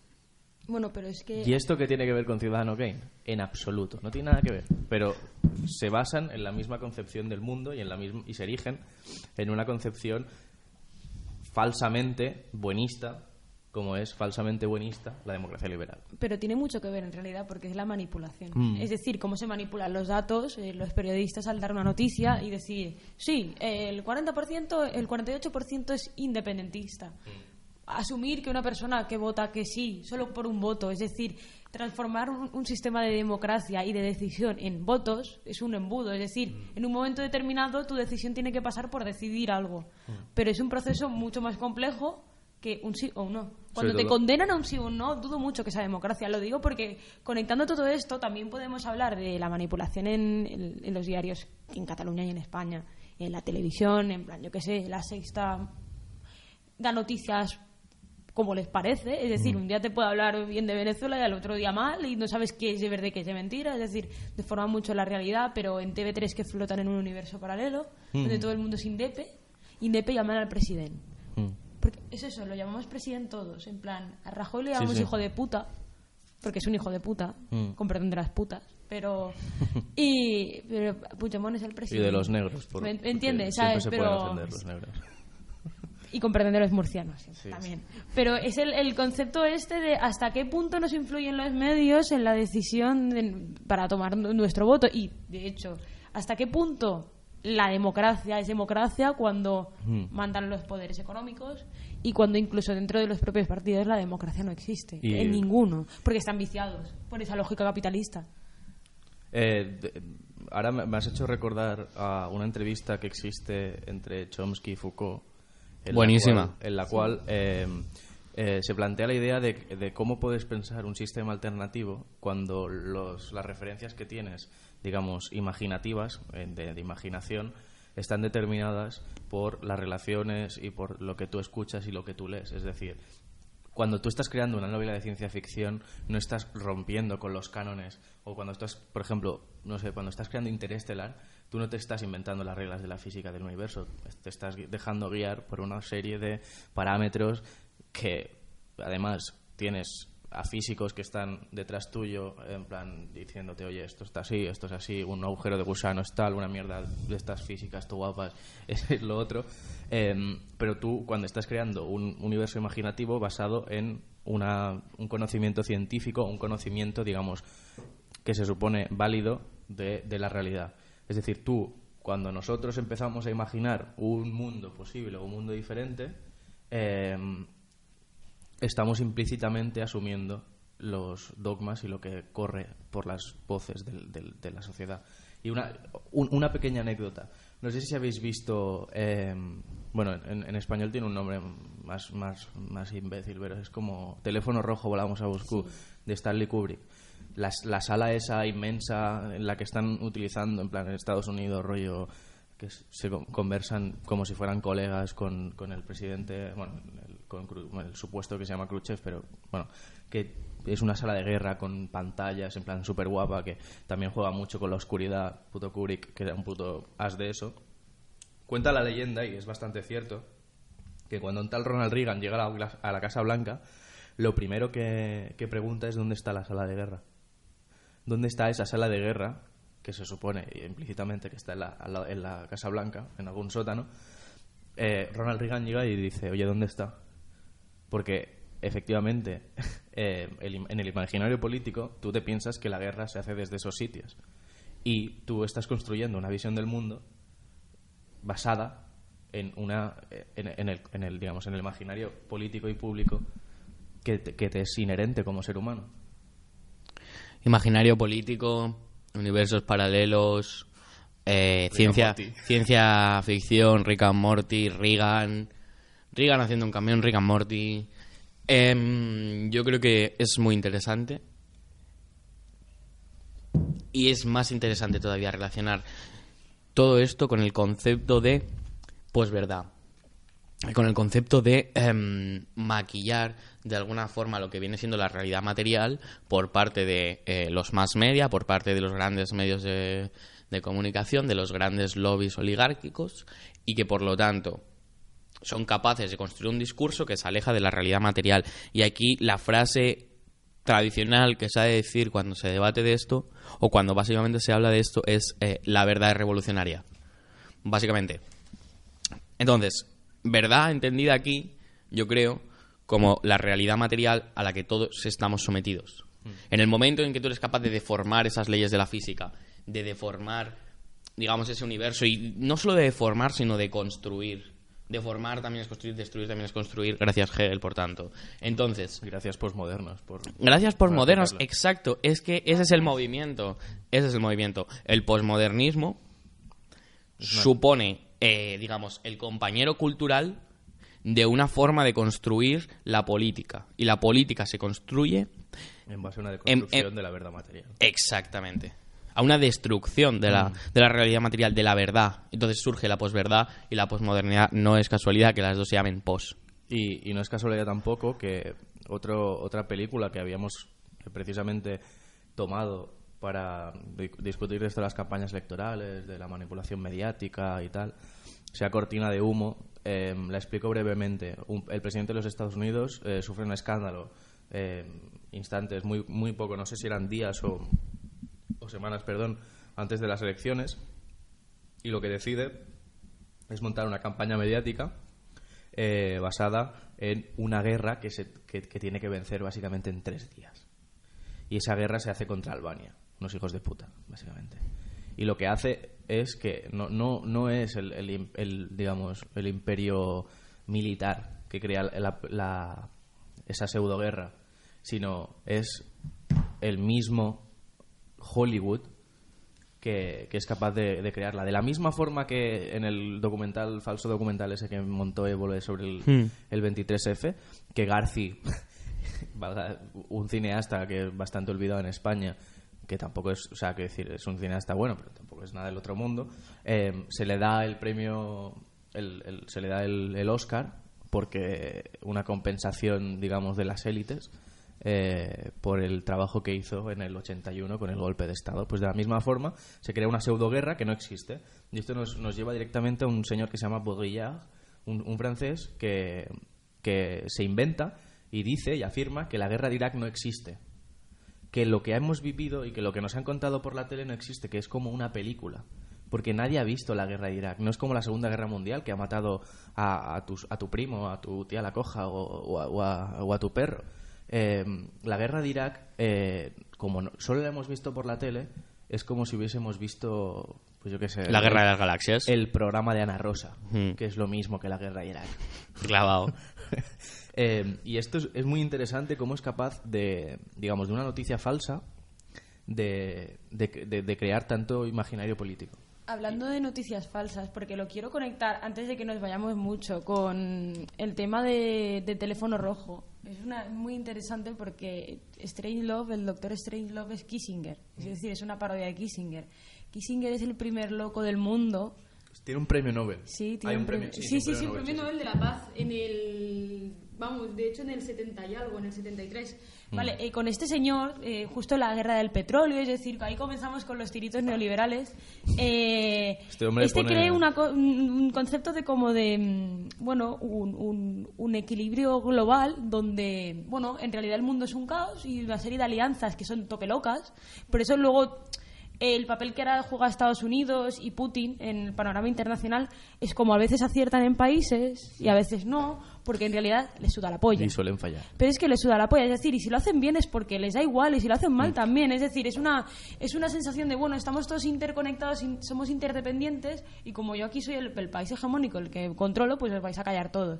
Y Kissinger, básicamente, toda la mierda que mete en Oriente Medio es... es- es- Bueno, y no solo en Oriente Medio, Bueno. porque eh, nuestro querido, el, mur- el murciano médico que gobernó en Chile durante dos años, también le pasó eso, Sí. que cayó, le cayó mal- Kissinger. Mal, Kissinger no, Kissinger- no le gustaba el, el No. asado que hacía. Kissinger Friedman ahí. Kissinger Friedman es uno de Ese las- after tonto. es- Ya o sea, quiero decir, yo me río de, de la dupla de todo Ronaldinho comparado con... Es decir, eh, esa dupla, eh, ideología y poder material, aplicada al mundo de las relaciones internacionales es algo muy vasto. Y lo que consiguieron es transformar, y, básicamente aún funciona el mundo en base a las lógicas Friedman- Fried- friedmanianas y kissingerianas. Porque es tremendamente asqueroso el... es decir, em, y en términos de ideología, lo que cuando tú estás hablando, Patri, me ha venido a la cabeza eh, un concepto muy, digamos, muy extendido en el mundo neoliberal, neoliberal que es el- la idea de equilibrio. Las fuerzas se equilibran naturalmente, no hace falta que intervenga el Estado para equilibrarse. Pero, ¿acaso la intervención, la intervención, digamos, militar, y ya no solo militar, sino mediática y también económica, no es una forma de subir que no existe el equilibrio? Que el equilibrio es una, digamos... eh, Quimera, es una quimera. Es una quimera, exacto. Solo existe el equilibrio cuando hay un perdedor. Y en el caso del- de la aplicación del, del mercado libre, eh, existe un perdedor, eh, el perdedor es el que no tiene propiedad privada. Pues de la misma forma que en, en- el caso este pierden los que no tienen propiedad privada, en las relaciones internacionales pierden los que no tienen poder suficiente como para mantenerse ajenos a esta mierda. Y esa es una es, es- es- bueno, Kissinger y Friedman se hacen se hacen un tiro en el pie dándonos material como para criticarlos, cosa que no hemos utilizado. Y la puta mierda es que no existe el equilibrio internacional porque precisamente los estados tienen tienen ejércitos gigantescos y que el digamos la bueno los el país que promulga más la ideología de mercado que es eh, Estados Unidos es el primero que asume que nunca se va a llegar a un equilibrio y que por eso tenemos que tener 50.000 misiles mirando a 50.000 lados diferentes. Porque si no tenemos esos misiles, esas personas nos pueden tocar un poco las narices. Mira, conectando a Freud con un señor que se llama Nash, que inventó el equilibrio de Nash, que es el padre de la teoría de juegos, que la teoría de juegos se basa en todos los delirios neoliberales, y también conectándolo con la eficiencia, el equilibrio de Pareto. Se nota que aquí el, Sí, sí, el sí. economicismo, pero es que es verdad, al, fin- No, no, al pero es final que es- es que se basa todo en una, en una lógica, en plan, Freud quizá tenga razón al decir que sí que hay una, una inestabilidad dentro nuestro, sí es cierto, y, porque es que no existe el equilibrio. Es decir, él mismo, al, al- al negar, o sea, al dar evidencias para otra cosa y querer razonar lo de la naturaleza humana que la caga, sí que da evidencias para decir hay una serie de in- inestabilidades dentro del ser humano a Totalmente. microescala o a macroescala que es en la sociedad, porque es reproducción de lo mismo. ¿Qué pasa? Eh, Hay un señor que se inventa eh, con la que se inventa la teoría de juegos, que es básicamente, bueno, eh, sobre Una patraña. una patraña, es decir, no sé, es como somos dos personas, una pierde y la otra gana, o cuál es el... Seu- pseudociencia, el- Sí, el, bueno, dilema del prisionero y todas Sí, estas mierdas. exactamente. Em, para decidir, o sea, son unas teorías en base a que tú puedas decidir con gente en grupo para siempre siempre se basan en la premisa de que el ser humano es egoísta. Mm. Entonces tiende siempre a decidir lo mejor para él mismo. Mm. Y siempre, es- sobre todo, es con información imperfecta. Es decir, Sí, sí, sí. que tu compañero no sabe lo que va a decidir, por tanto presupones que va a decidir lo mejor para él. Además, el, el sujeto el sujeto de Nash en las digamos en, en la teoría de juegos tiene que ser un puto autista y un puto esquizofrénico. Hmm. No es capaz de hablar con los demás, no es capaz de relacionarse con los demás. Pero porque basa toda, toda esta argumentación neocon, liberal, se basa en el individuo. El individuo no debe ser jerarquizado, el individuo no es capaz de cooperar. Sí, sí, sí. Es decir, Es la base. Estás, cuando, cuando analizas la sociedad y cuando, digamos, teorizas las relaciones sociales en base al egoísmo, estás negando por completo, por ejemplo, mm, valores que han, digamos, sustentado la humanidad hasta nuestros tiempos, como son la solidaridad o como son, por ejemplo, o, como es el altruismo.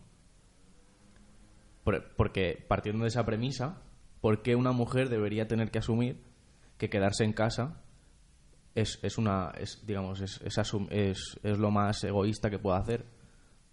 Porque es que no tiene sentido. Es decir, e- ella está es- ella está sujetada a unos a una presión eh, de una estructura de poder determinada que se llama patriarcado y precisamente esto le hace comportarse como se comporta, pero sin los valores que le ha inculcado el patriarcado, no ser- sería imposible que se sustentase el mundo en el que vivimos. Por lo tanto, la teoría de juegos necesita perdedores para que funcione. Pero también necesita que esos perdedores asuman que no están perdiendo. Por Y eso- que es un juicio justo. y que Entonces- están dejando de ganar. Entonces, por eso viene el punto de la eficiencia de Pareto. Pareto era un señor fascista, básicamente, que lo que decía era que si... Bueno, era italiano, tampoco era muy difícil que no fuera fascista. era básicamente decía que si nosotros tenemos un equilibrio, es decir, tú tienes uno, yo tengo dos, tú no puedes perder nada de lo que tienes de dos para que yo gane. Mm. Es decir, o estamos iguales o uno tiene que mejorar su bienestar. Si no, Mm. No es eficiente. Es decir, yo tengo uno y tú tienes 15.000. Si tú tienes, yo quiero tener 5 y tú eh, eh, 14.995, pues no, pues está mal.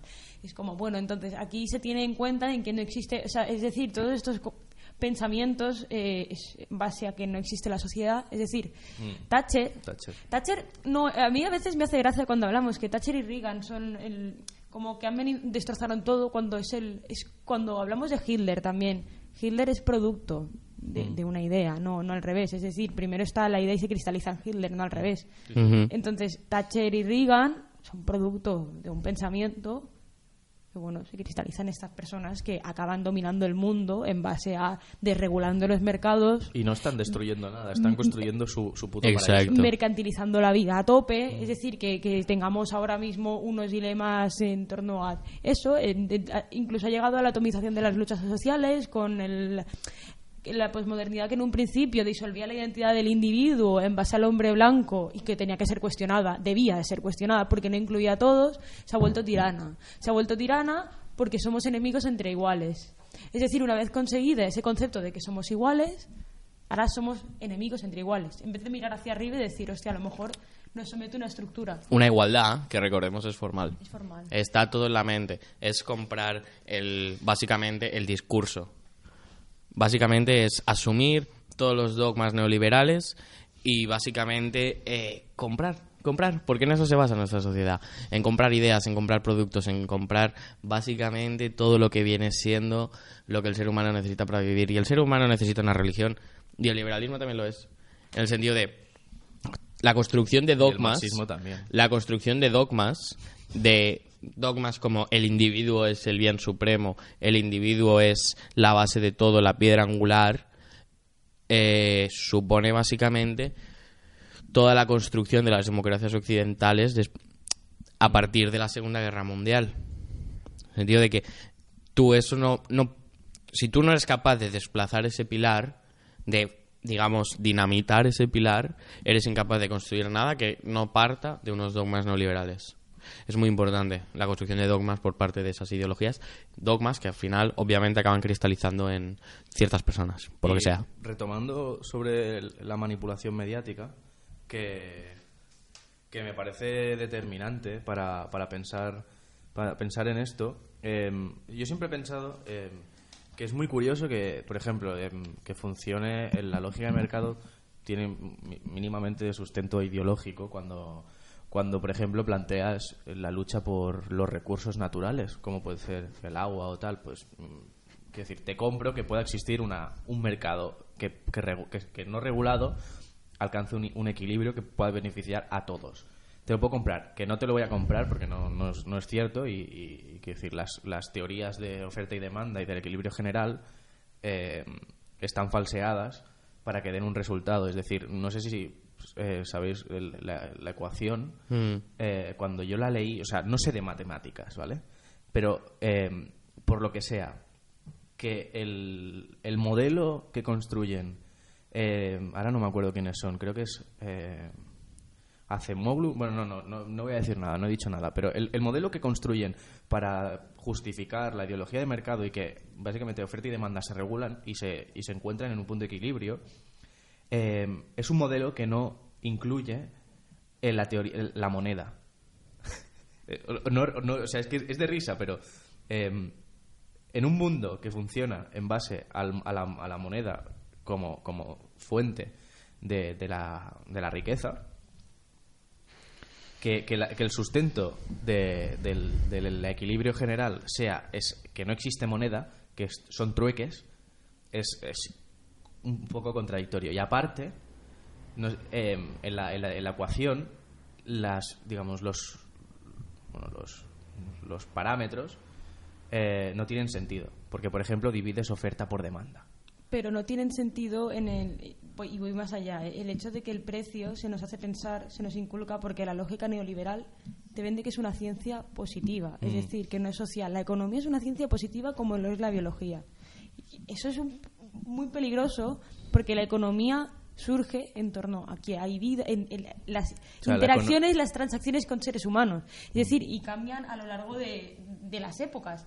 Pero sobre todo hay un problema que eh, tienen una parte del precio puede ser objetivo, es decir, a mí me puede costar en este sistema fabricar un lápiz 10 céntimos. Vale, eso, que el coste de fabricación, pongamos que es real y que es objetivo. Pero, por ejemplo, con las zapatillas Nike, te pueden cobrar 170 euros, que si Es tú que estás, va- dis- tú estás dispuesto a pagarlo porque lo ves y se pone de moda, Y por ejemplo, por y lo pagas. Si quieres, lo pagas. Entonces, el precio es subjetivo, porque ellos también lo marcan como no importa el precio. Y aquí jo, también podríamos hablar de, de Naomi Klein, de Nologo, el libro que tiene, porque es muy interesante cómo analiza todo el Iba sistema capitalista, globalista. Y, y bueno, habla que en plan de que, primero que si se está cobrando todo ese tipo de. O sea, se está diciendo que la ciencia económica parte de unas premisas que son que, que están analizadas objetivamente y son científicas para acabar justificando eso que, que Nike puede cobrar los precios que quiera, por ejemplo. Entonces, es a científico.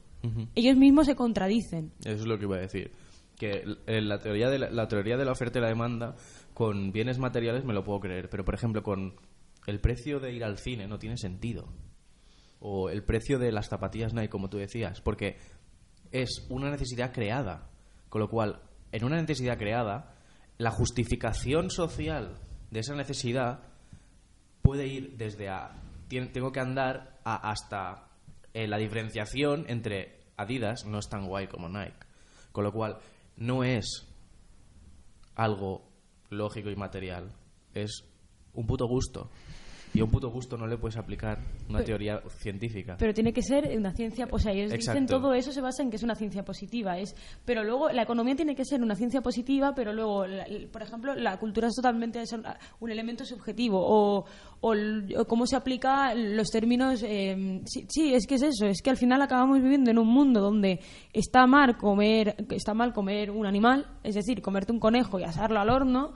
Pero está bien creer que el libre mercado es la hostia, porque el libre mercado es Dios, porque lo sabe todo, porque todo lo puede. Esos dogmas. Mm. Exactamente. Exacto. Eh, yo si no recuerdo mal, en Trabajo y Capital... No, Capital y Trabajo Asalariado, creo que se llama el ensayo. ¿De Marx? Ahora no estoy seguro. sí, sí, sí. Capital y Trabajo Asalariado.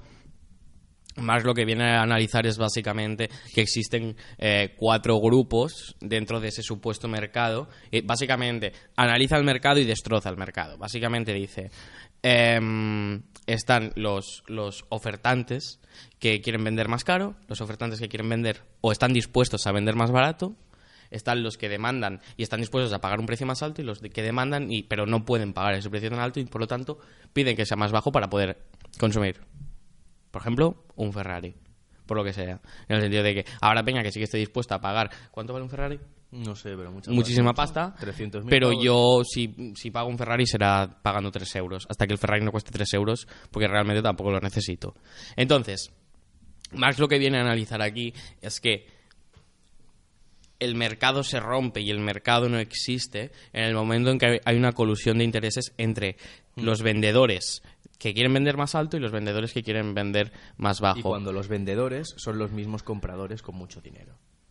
Exacto. O sea, si además de esa creación de, de mercado específico para esa oligarquía, esa oligarquía económica que posee los medios de producción eh, colude lo suficiente como para que ya no sea un campo entre cuatro, sino que sea tres. Y mientras los consumidores Mm. se discuten sobre si mola más Adidas o mola, mola más Nike, eh, al final todo se hace en la misma fábrica con los mismos niños de Bangladesh. Sí, sí, sí. Hay una colusión ahí en el mercado y por lo tanto incluso ese equilibrio que, que dices eh, no es una ciencia positiva, es que te compro que no sea una ciencia positiva, pero es que tampoco supone una ciencia. En el momento en que no tienes en cuenta que esas relaciones de poder, que voy a decir que son científicas, porque son de, de Sí, carácter de La material, realidad en base Exacto. a prueba, error, prueba, error, base, sí. es- Exacto, esa científico. colusión eh, parte de la realidad material, ya no, no es una ciencia. Ah, Hay bueno. esos factores de los que tú hablabas, Por ejemplo, em, cuando, cuando nosotros pensamos en el mercado y te dicen que se iguala, o sea, que tiene un equilibrio, tú dices, vale, eso sería si todos tuviéramos la misma pasta, o si todos tuviéramos las mismas ganas de comprar algo, o las mismas oportunidades de hacerlo. Pero en el caso de un Ferrari, por ejemplo, pongamos el caso que, que, que Claudio eh, se quiere comprar un Ferrari y que a la vez es el hombre más rico del mundo. Y el precio, Está bien eso. Y el precio que se ha establecido para el Ferrari es de 300.000 euros. Da lo mismo si oferta y demanda convergen en 300.000 euros o en 7 millones. Tú te lo puedes seguir comprando, con lo cual no existe un equilibrio. El equilibrio viene dado cuando tienes limitación de recursos. ¿Y, lo- y- y lo- y qué pasa? Que existe el mismo mercado para todos, en, teoría. Porque no es verdad. Porque yo me voy a comprar los calzoncillos al campo. El señor Armani se los vienen hilados en seda desde, desde yo qué sé, desde Manchuria o algún lado de estos. Pero me voy a poner un poco más loca, que los, los equilibrios en los mercados, si existen, se consiguen con guerras, sino con manipulación. Es decir, o se consiguen hablando, como hemos utilizado con, con Kane, Metiéndote en la cabeza de la gente. metiéndote en la cabeza de la gente y cuando eso ya no funciona, porque en un momento que deja de funcionar por X razones, pues directamente como Thatcher con la guerra de las Malvinas, es decir, o quitando al- o derrocando al gobierno legítimo de, de Allende y te lo matas, me refiero. Si, si si- se persigue equilibrar esos mercados, por supuesto, o sea, me refiero, ese es el objetivo, pero volvemos a decir que es la irrupción. Es, es el objetivo porque hay gente que está ganando y otra perdiendo. Y todo volvemos a decir, no existe el equilibrio porque todo es una lucha. Lucha de clases, Exacto. lucha entre poderes, económicos, ¿no? Pero me refiero a la relación, porque es una relación dinámica. Yo te digo lo del equilibrio metafóricamente. Mm, Exacto. Eh, la destrucción, la destrucción de, del mercado, yo creo que es un hecho en el momento en que se interviene en él. Eh, básicamente, o sea, si lo vinculamos con Ciudadano Kane, eh, lo que viene siendo el personaje principal es un tío muy rico. Un oligarca. Es un oligarca. de y, hecho, y hace, y hace una broma, hace una broma que nos reímos para no llorar. Porque dice, eh, eh, disculpe, señor Kane, el, el periódico que acaba de comprar, que es una mierda, le está costando un millón al año. Y le dice, le dice, ah, sí, bueno, no sé qué. Y, y te parece mal o, o así, le dice, pero, a- o sea, ¿tú por qué, por qué haces eso? Dice, mira, ahora mismo si estoy perdiendo un millón al año, me da igual, puedo estar 60 años más perdiendo pasta con este periódico, pero es lo que me gusta. Es el sentido de esa disposición de capital, de- Porque o no de capital, pero de, bueno, sí, de, de riqueza, digamos, eh, permite, permite, digamos, la erradicación de todas las leyes que regulan un mercado o que teóricamente no regulan, pero sí fundamentan un mercado. En el sentido, La libertad de prensa viene determinada por la voluntad de- del dueño de la imprenta. Exactamente, pero es que venimos a hablar de que quizá los, quizá los periodistas eh, trabajan en un sector deficitario, pero trabajan en un sector deficitario porque quien compra periódico es a- con las nuevas tecnologías se leen gratis la gran mayoría. E igualmente podríamos ver quiénes se anuncian y cómo se gana ese dinero porque se genera dinero. Pero bueno, al fin y al cabo quien compra suscripciones en masa es peña que tiene pasta. Entonces, bueno, podríamos decir que el- los diarios simplemente favorecen a que, bueno, eso, a, a que predomine la ideología. Y, y- y bueno, eh, es que así se reproduce, es decir, no hay otra forma. Entonces, cuando también es un poco esto que podríamos hablar si los trabajos vocacionales o no deberían de serlo todo en la vida, porque un periodista que tiene ética y que quiere decir la verdad, No sé, no sé hasta qué vida. punto, o sea, me refiero, y, y entonces, ¿cuál, cuál es tu vocación? Mentir. Es decir, si eres una persona ética y tú quieres ser periodista a toda costa y llegas y dices, vale, y ahora tengo que trabajar en la vanguardia. La vanguardia tiene una línea editorial porque le paga un señor que hace negocios perdiendo dinero allí o un Estado que invierte dinero allí pero lo gana en otra parte. Es decir, no cae, en- no, es un- no cae en saco roto. Cuando me hace gracia cuando la gente dice, no, es que no se venden periódicos suficientes o pierden dinero. Es que en realidad casi siempre para escribir se ha perdido dinero. Pero porque es, para re- o sea, es, un, es un puntal básico para que la- la gente siga perpetuando este sistema. Porque se mete en la cabeza. Y cuando ya no funciona la cabeza, pues sa- sale una cosa como es el fascismo, salen guerras y tal. Pero lo importante es hablar de ese papel de los medios. es, es muy impactante que el señor eh, Juan Luis Cebrián, como director del, del grupo del país, em, digamos que las acciones han caído, creo, si no recuerdo mal, en torno al 99,5% de su valor, que es la mayor caída en bolsa, creo, de, en bolsa de, creo que en, en toda la democracia, ahora no estoy seguro, y sigue adelante el tío ahí, sigue ahí. ¿Por qué sigue ahí? Pero si ha sido un desastre económico, pero si, si es que lo hace cualquier O sea, lo hace Borrell en Fenosa y mira dónde está ahora. Chutao y con Sociedad Civil Catalana. ¿Por qué Juan Luis Cebrián sigue delante de ese grupo empresarial?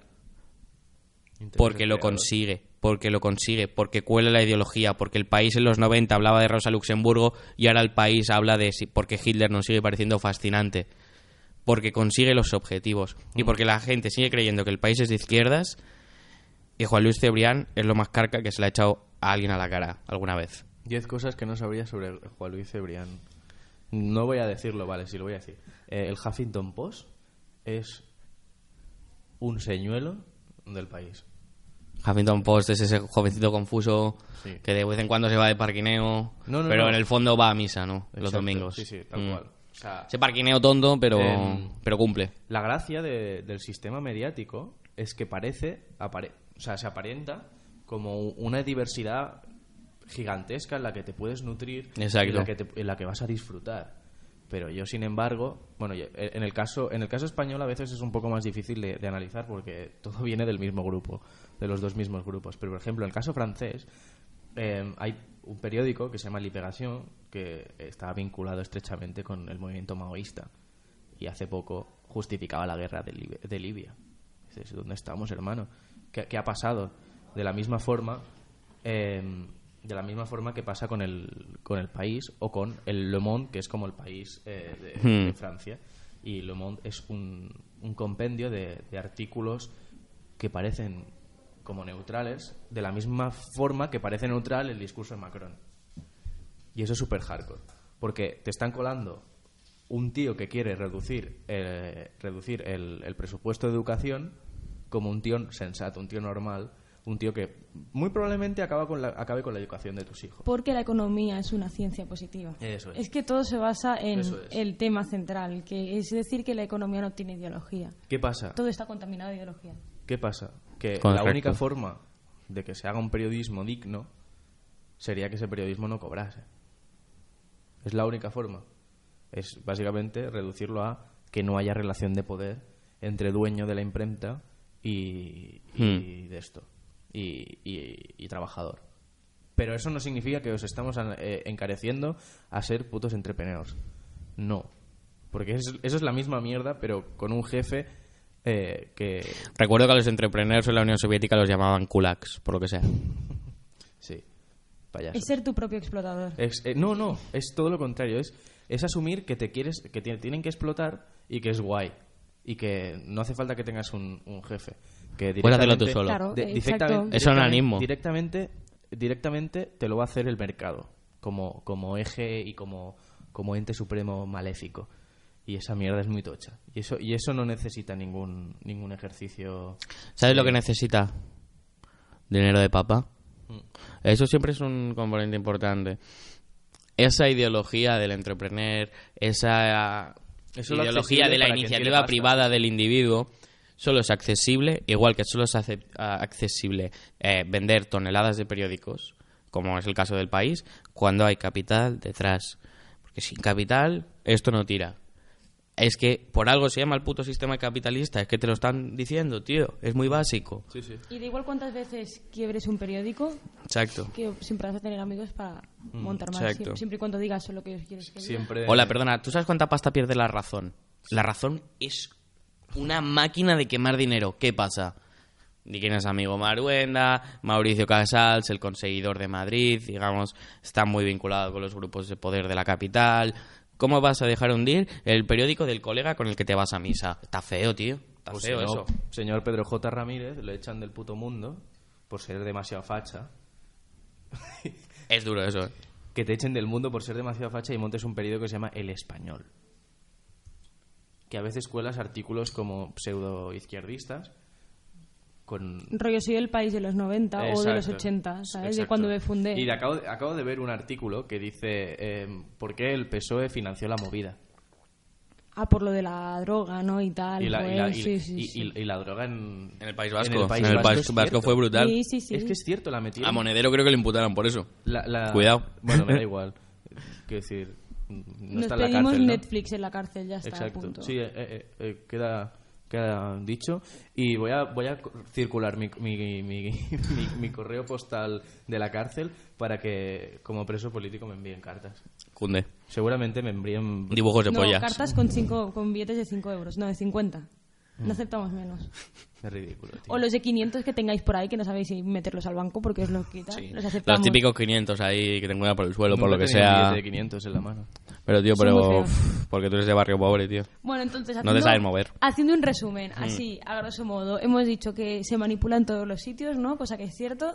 Hay una construcción de la posverdad en esta manipulación, un discurso de, digamos, una construcción paralela. Pues verdad es mentira cochina, ¿verdad? De toda la vida. Posverdad es, eh, Sí. posverdad es mentira cochina. es que yo Sí. quiero reivindicarlos, o sea, tenemos- es- Eh, el vacileo, ¿no? Fake el vacileo, sí. De acuerdo, sí. O sea, la posverdad viene, viene siendo tu madre diciendo, eh, escúchame que hoy va a haber patatas fritas con pollo y en verdad hay acelgas. Exactamente. La posverdad es eso. No, Eh. la posverdad sería que te dijeran, es que las acelgas saben a pollo. O sea, la posverdad es tener un padre alcohólico que te diga, voy a desayunar cereales y se beba una cerveza. No, porque Sí, porque las cervezas son cereales también. en la medida en que... Son cereales. Es Date verdad. cuenta. Hostia, es verdad, es verdad. Eso es, eso es la posverdad, exacto. Sí. Vale, joder. Es puta cebada. Vale. Te O has sea, cebado. Me he cebado, como la cebada. Vale, perfecto. Pues entiendo, sí, la posverdad viene siendo esa tralla, Esa tontería. de lo que sea. Entonces, ahora que nos viene una campaña política que será la bomba, donde vamos a escuchar solo mentiras, mentiras y más mentiras de una o- o secta lo u que sea, otra. hablar de lo mismo siempre. El y, alguna otra, y alguna que otra verdad que en realidad tampoco sirve porque está entre tanta mentira. Que es lo que hablábamos, ¿no? De, de la guerra esta que a lo loco de Putin y de Trump, ¿no? Que basada en la de Kissinger, de que da igual que sea verdad o mentira, que es, sí que está relacionada con la posverdad, porque es como, bueno, ¿qué me importa? Si alguien me da votos, si me conoce Sí. la gente, fama buena o mala es fama. Tweet- ya tweet- está. Tweets de mierda en cadena. Exactamente, política rufián. Gabriel Rufián. Gabriel Rufián está reventando el... Bueno, no, perdón, es el sistema, pero está reventando el sistema desde el independentismo. Es decir, es un tío que tuitea en castellano, que tuitea tweets de cuñado de izquierdas Es y que que, tiene 3.000 retweets por, por, por puto Sí. tweet que pone. O sea, a mí me hacía gracia al principio. Decía, bueno, tío, en plan, es un tipo que se ins- está inspirado todo el día, pero es que no puede ser eso. O sea, Son muchos decir- tipos Exacto, inspirados. Exacto. Yo tengo que decir- Y explotados. Y utilizando eh, tweets de otras personas. A mí me han sea. robado dos tweets. Por lo que que sea. Eh, puta. tengo que decir desde aquí eh, que tengo un amigo que es de Castellón. Eh, ahí está la farineta, ¿no? Eh, y estábamos hablando el otro día de Gabriel Rufián y me dijo, hostia, tío, es que yo, eh, antes de, de estar por aquí, eh, antes de ver que Rufián era parlamentario, toda esta vaina que ha salido con el monotema, yo es que pensaba que era un tío que solo escribía en Twitter. Gabriel Rufián no es político, Gabriel Rufián es tuitero. Gabriel- Antes tuitero que político. De hecho, Gabriel Rufián, basándonos en Derrida, ¿existe? Ah, no, era un Baudrillard, perdón. Pero Derrida también es un poco posmo. Sí, no, pero me refiero... eh, No quita que pueda analizar bien la sociedad. ¿Existe? Porque Rufián aparece en la tele, pero él dice cosas en redes. Pero ya nunca, está. nunca le hemos visto decir cosas... ¿Os ha dicho cosas en la calle a vosotros? De- Que va, que va, que va. Yo me lo encontré una vez Mm. y me habló en catalán, con lo cual sería otra persona. No, de verdad, te lo digo en serio. Es no una estoy- ficción. No estoy en coña. Es Yo me lo un- es un encontré- metarrelato, me lo encontré en un de la teatro, de la, de la política espectacular. Es que, es que em, si Espectáculo, esta política si ahora- espectáculo. Si ahora, me dicen que Rufián es un grupo de... De punk. Es un... Por lo que sea. Los charnis. Los Los Charnis. Charnis. Los Charnis. De, de Clash. De Clash cantado por Rufián. No. Em, que, que es un es un es, es un Gerardo TC, un eh, coreano, Sí. un de estos. Yo me lo creería perfectamente. Em, y de, o sea, es que no, no es que me lo creas, que quiero decir, lo es. Y, y literalmente lo es porque porque es que es un- su forma de comunicar se basa en no ser lo que, se- lo que se supone que tiene que ser. Es rompedor, Rufián. Es rompedor. Rufián es rompedor. Punk. Es Es un- un, punk de la política. Es Exacto. como- Yo creo que es más bien hace trap, ¿no? Mm, Es un trapero, sí. O sea, es un- pero Exacto, de los malos, exacto. encima de los que suenan Topecani, de Sí. Sanadri, a las que 5 se- de la mañana Que un se viernes. pone autotune. Sí. Es puro autotune. Pero autotune- Tardá le va diciendo lo que tiene que Pero decir. autotune del que te bajas de la, de la- del Play Store, ¿eh? no de Sí. estos que pagas y tienes No, el- el de el cutrillo. em, Tú y yo. Rufián es una construcción social.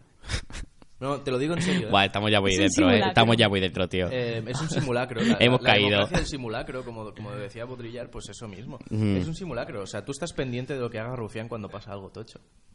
Como los- de la misma forma que estás pendiente de cómo funciona un simulacro en caso de, de atentado. Mm. Es decir, eh, se ha descubierto que Rajoy es, es corrupto. Bueno, que no hace falta descubrirlo, que simplemente hace falta tener dos ojos. Y ya está. Y él, él seguramente tenga un tuit muy ingenioso que tú estás deseando que llegue ya. Es decir, es un cuñado llevado a la era de la información, mezclado con la posverdad y con un jugo pseudo izquierdista.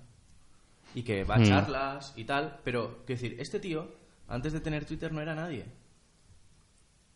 Es en base a que se ha constituido como tuitero que es un político efectivo. Y así es como me rompen las nuevas tecnologías en la política del siglo XXI. Básicamente. Y por eso estamos en contra de cualquier forma de civilización y hay que volver a las cavernas. Sí, me cunde. Sí. Pero molaría Pero si cocaína. volviéramos... Volvemos al Exacto, principio. al Ya- principio ya de los está, tiempos. nada Cocaína, más. tío. Sí. A tope. A tope. O sea, ¿por qué estábamos hablando de Gabriel Rufián y justo empezamos Porque a hablar de cocaína? Íbamos a enfarlopar sobre Gabriel Rufián, sobre el cadáver de Gabriel Sí, Rufián. ya ves, cunde. ¿Sería antiespecista? ¿Sería especista Yo creo que- Gabriel Rufián? Bueno, sería de mal gusto. Sí, por lo que sea. Hostia, tú. Se lo podemos enviar a nuestros colegas de Murcia hasta que se lo coman. Pobrecillos. Total. O podemos trocearlo y enviarlo a la, a la prisión esta, donde están todos Soto de Real. En plan... En las plan- cartitas, ¿no? En Sí. plan el final de Seven. Sí, sí, sí. Enviar a Rufián como si fuera el final de Seven. En plan, te mandamos ónigos desde la República Catalana. Lo único que nos sobra para ti, para comer esta tarde. Como, como el gitano este que le enseña la polla A Jordi Sánchez. a Jordi Sánchez, pues en vez de enseñarle la polla, la cabeza de Rufián ensangrentada. Muy bien, y con esa imagen... Pero con un lazo amarillo. o sea, lo Pero en la cabeza. Con esa imagen no voy a poder dormir hoy, tío. El otro día vi, vi una peli de, de- de cine surcoreano que se llama, se llama eh, eh, Primavera, eh, Verano, Oh. Otoño. eh, y bueno, en fin, es muy graciosa y eh, por lo que sea, el- en el budismo eh, te tienes que pegar como unas, como unas insignias en la cara para suicidarte. Son gumets. Sí, como unos gumets. Pues imagino que la forma, la cicuta de Rufián Hmm. de la misma foto, de la misma forma que la cicu- o sea, Mm. que el, el mal el, el mal para Sócrates era su opinión la cicuta para Rufián son sus tweets y Mm. nosotros le haremos morirse le haremos suicidarse consumiendo sus propios tweets Es decir, tragándose su forma- móvil, ¿no? Exacto, tragándose su puto móvil Eh, me parece bien, pero yo plantearía otra posibilidad. El tema está en que hay un lacito ahí, ¿no? Y nadie piensa en ahorcar a nadie. ¿Dónde está Fascia Pessi? ¿Eh? Fascista ahorcado. Som gent de pau. Ah, Som som gent de pau pau. i votarem. Votarem per la República Catalana Votarem. i una oligarquia coherent amb el que defensa el poble català. Eh, pues yo creo que ha quedado bajo ¿eh? el programa de, de hoy es decir que ya se ha acabado Sí. Venga, no. Hasta aquí días, eh, de vino y podcast. Un abrazo. Mac.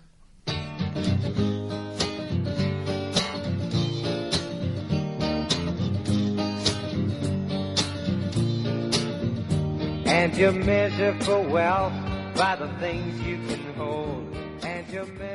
Vale, eh, toca la recomendación rápidamente porque, mm, no sé, porque quizá nos están escuchando los Mossos o tenemos pinchado el teléfono por Putin. Eh, por Putin, con G. Está poniendo cosas. El plan, el con- bueno, da igual. Eh, mi recomendación es, en primer lugar, eh, la batalla de Argel de Pontecorvo. Eh, muy rica para ver cómo se construye un enemigo y para ver cómo, digamos, las fuerzas mediáticas y estatales son capaces de eh, constituir eh, un otro en términos lacanianos eh, que sea, sea capaz de aglutinar un movimiento social. Y de hecho es- está constatado que, que el, el ejército norteamericano en Irak ponía la batalla de Argel a los mismos a los, a los mismos militares para demostrarles la des- lo no humano que supone combatir ah, el terrorismo cuando el mismo terrorismo lo financia tu puto presidente. Eh, en fin, he dicho en primero que, o primeramente, iba a recomendar la batalla de Argel, pero si queréis también os recomiendo ver la película esta norcoreana de la que he hablado antes, que vale mucho la pena, sobre todo para analizar eh, la moralidad inherente eh, a la existencia humana, que a veces parece que sea una copia, pero con diferentes dioses. Y eso está muy guay, porque es como, guau. Al final somos tan, hijo de, tan hijos de puta y tan subnormales, incluso los chinos, que son tope de listos en estas mierdas, ¿sabes? Aunque sean coreanos, da lo mismo. Que tío, que sabe volar, loco. Que para las cosas. Es, es, es una flipada, es una flipada. Bueno, pues por mi parte ya está. Y hablando de copias, yo hemos, hemos hablado también de Baudrillard, del simulacro. Eh, me gustaría recomendaros eh, Westworld. Es una serie de un pedazo de canal de Estados Unidos, no voy a decir el nombre, que forma parte también de la oligarquía mediática, eh, que está dirigido por el hermano de Christopher Nolan, Jonathan Nolan, que creo que es mejor guionista, eh, piensa mejor que Christopher, pero le da mucha más profundidad al, al- al relato de la serie. Y va de que es un parque de atracciones, en un futuro cercano, un parque de atracciones ambientado en el antiguo oeste. Eh, bueno, eh, se basa que hay gente allí que trabaja y tal, y bueno, te das cuenta que no son gente que trabaja, sino que son robots robots que están alineados, que no saben que son robots y que van generando una conciencia propia de, de- de, bueno, de estar atrapados en esa vida y la experiencia es lo que les va despertando conciencia. Lo que pasa es que se les borra automáticamente cada cierto tiempo esa, esa, esa memoria. Entonces vuelven a generar esos, esos procesos y somos testigos de cómo van tomando conciencia. Es decir, aquí tenemos desde Marx y, y podemos hablar de, de la alineación, eh, pero también el, el hecho de eso, que es un, es un simulacro la vida, porque no se dan cuenta en qué medio están. Porque para ellos eso es su realidad, pero eso no es la realidad. La realidad es que están atrapados dentro de otra. Y otro tema muy interesante, conectándolo con eso, es, bueno, podríamos hablar un poco que el, el relato postmoderno ahí se, se ve muy bien en- con la protagonista, que es pues la huésped más antigua del, del, del sitio este. Eh, y es como Alicia en el País de las Maravillas. El palo, bueno, atraviesa eso y se encuentra y se va dando cuenta de que todo es mentira. Entonces, ¿cómo construye la realidad si sabe que toda su realidad es mentira? Me he recordado un episodio de Black Mirror también. Sí, bueno, es que tiene todo mucha relación. Es decir, no, no- yo no niego que no haya una realidad, sino que la suya, eh, en plan, cuando tú te das cuenta que todo lo que te rodea es falso, ¿cómo puedes saber lo que no es falso? Y, y se basa en eso, pero y con robots muy guays, y muy guapos, y, y cowboys que están muy buenos. Y hasta aquí. Pues hasta aquí estaría la recomendación. Un abrazo.